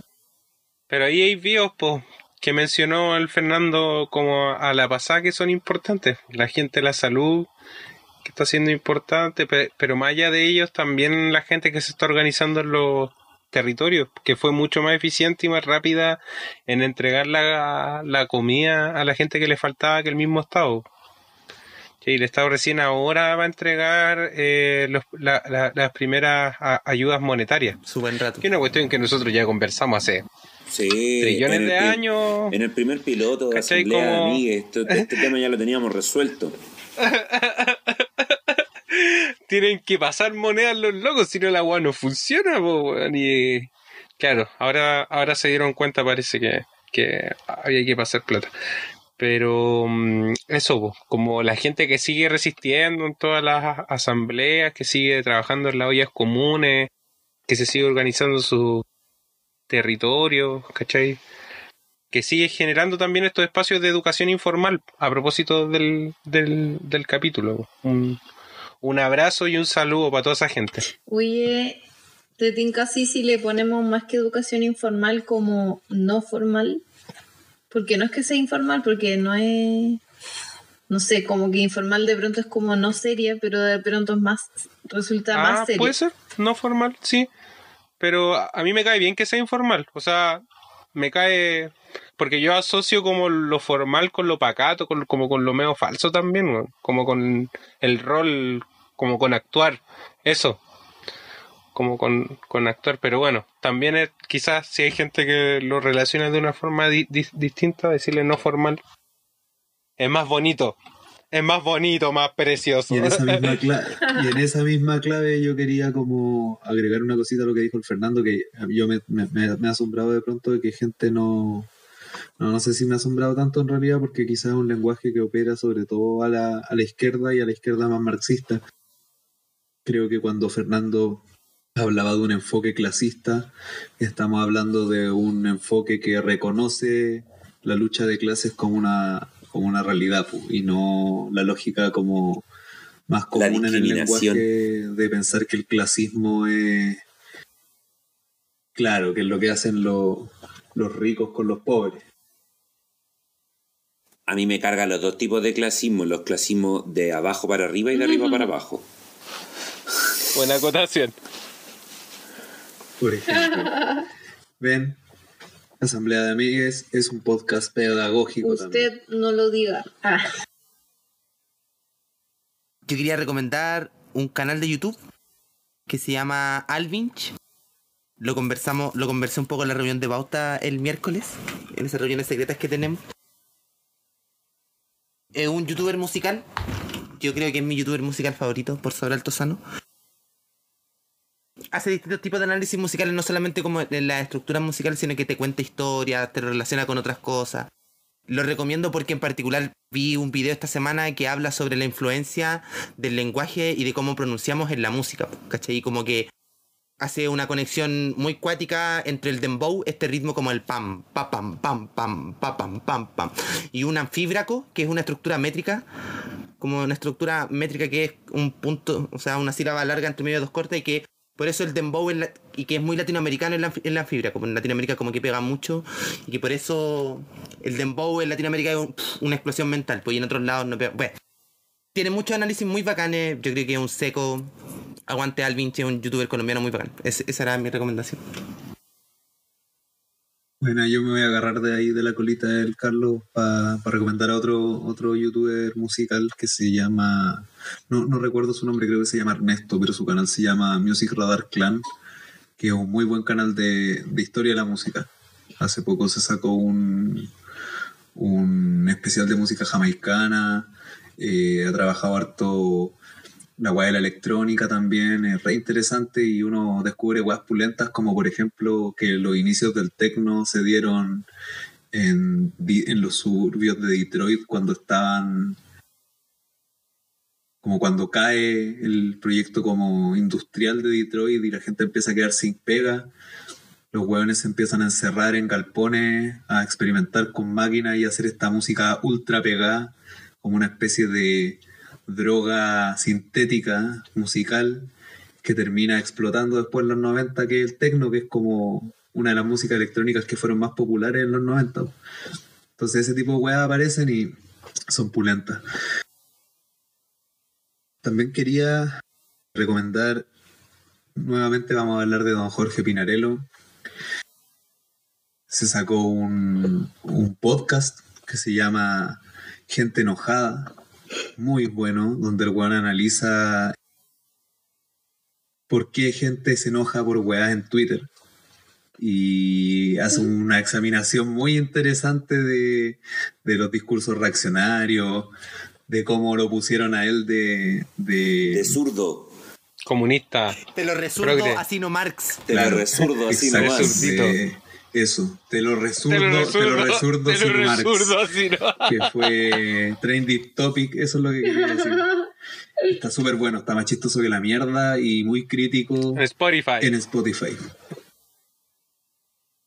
Y para cerrar, eh, a propósito de lo que conversábamos también de educación y a propósito de la investigación académica y las universidades, quería recomendar una serie documental que se llama Paradojas del Nihilismo, la academia, eh, que em, tiene sus puntos altos y sus puntos bajos. A mí por momentos me, no, no me gusta mucho que de pronto es, es difícil de seguir es que no tenía una formación académica muy sólida por momentos, no sé, eso igual eh, es cuestionable tal vez, pero, pero de pronto se pone un poquito densa, pero eh, la quiero recomendar porque creo que viene a instalar en- de una manera un poquito más amplificada eh, que en la academia misma esto, este cuestionamiento del que hemos hablado y que cruza de alguna manera no solo el cómo se investiga, el para qué se investiga, sino también las implicancias económicas que tiene esa weá,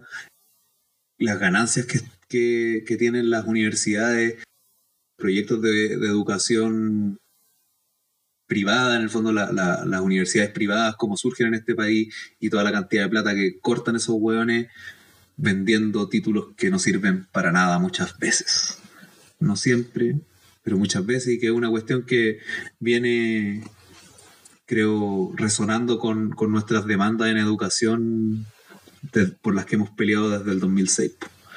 Entonces creo que ahí está reventando una weá en el espacio eh, académico más institucional y creo que es importante dar esa discusión, así que verlo de manera, recomiendo verlo de manera crítica, pero participar de esa discusión ojalá, sobre todo las personas que estén cercanas al mundo académico.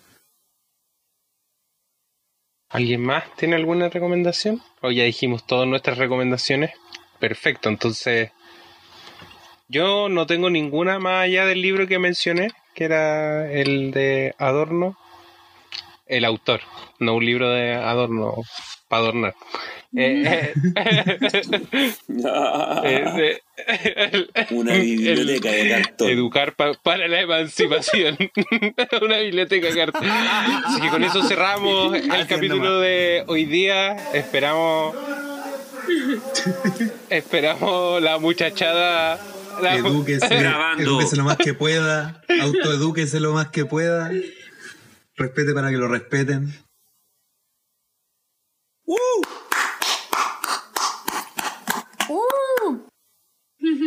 Aguante. buena, buena. Uruguay es el mejor país. Re- repítelo, po.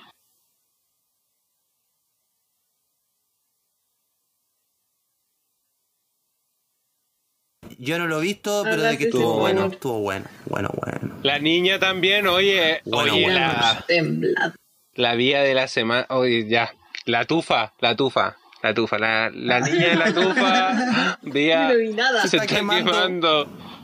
Cerramos. Les dejo pendiente, de dejamos pendiente para otro capítulo el paro de la caca. Se viene.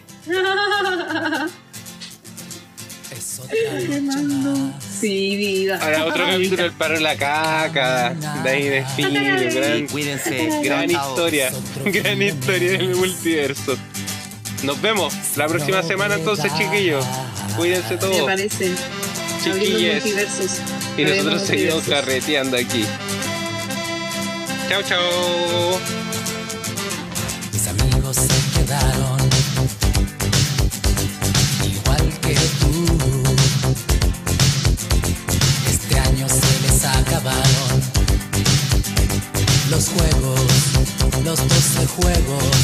Únanse al baile de los que sobran. Nadie los va a echar de más.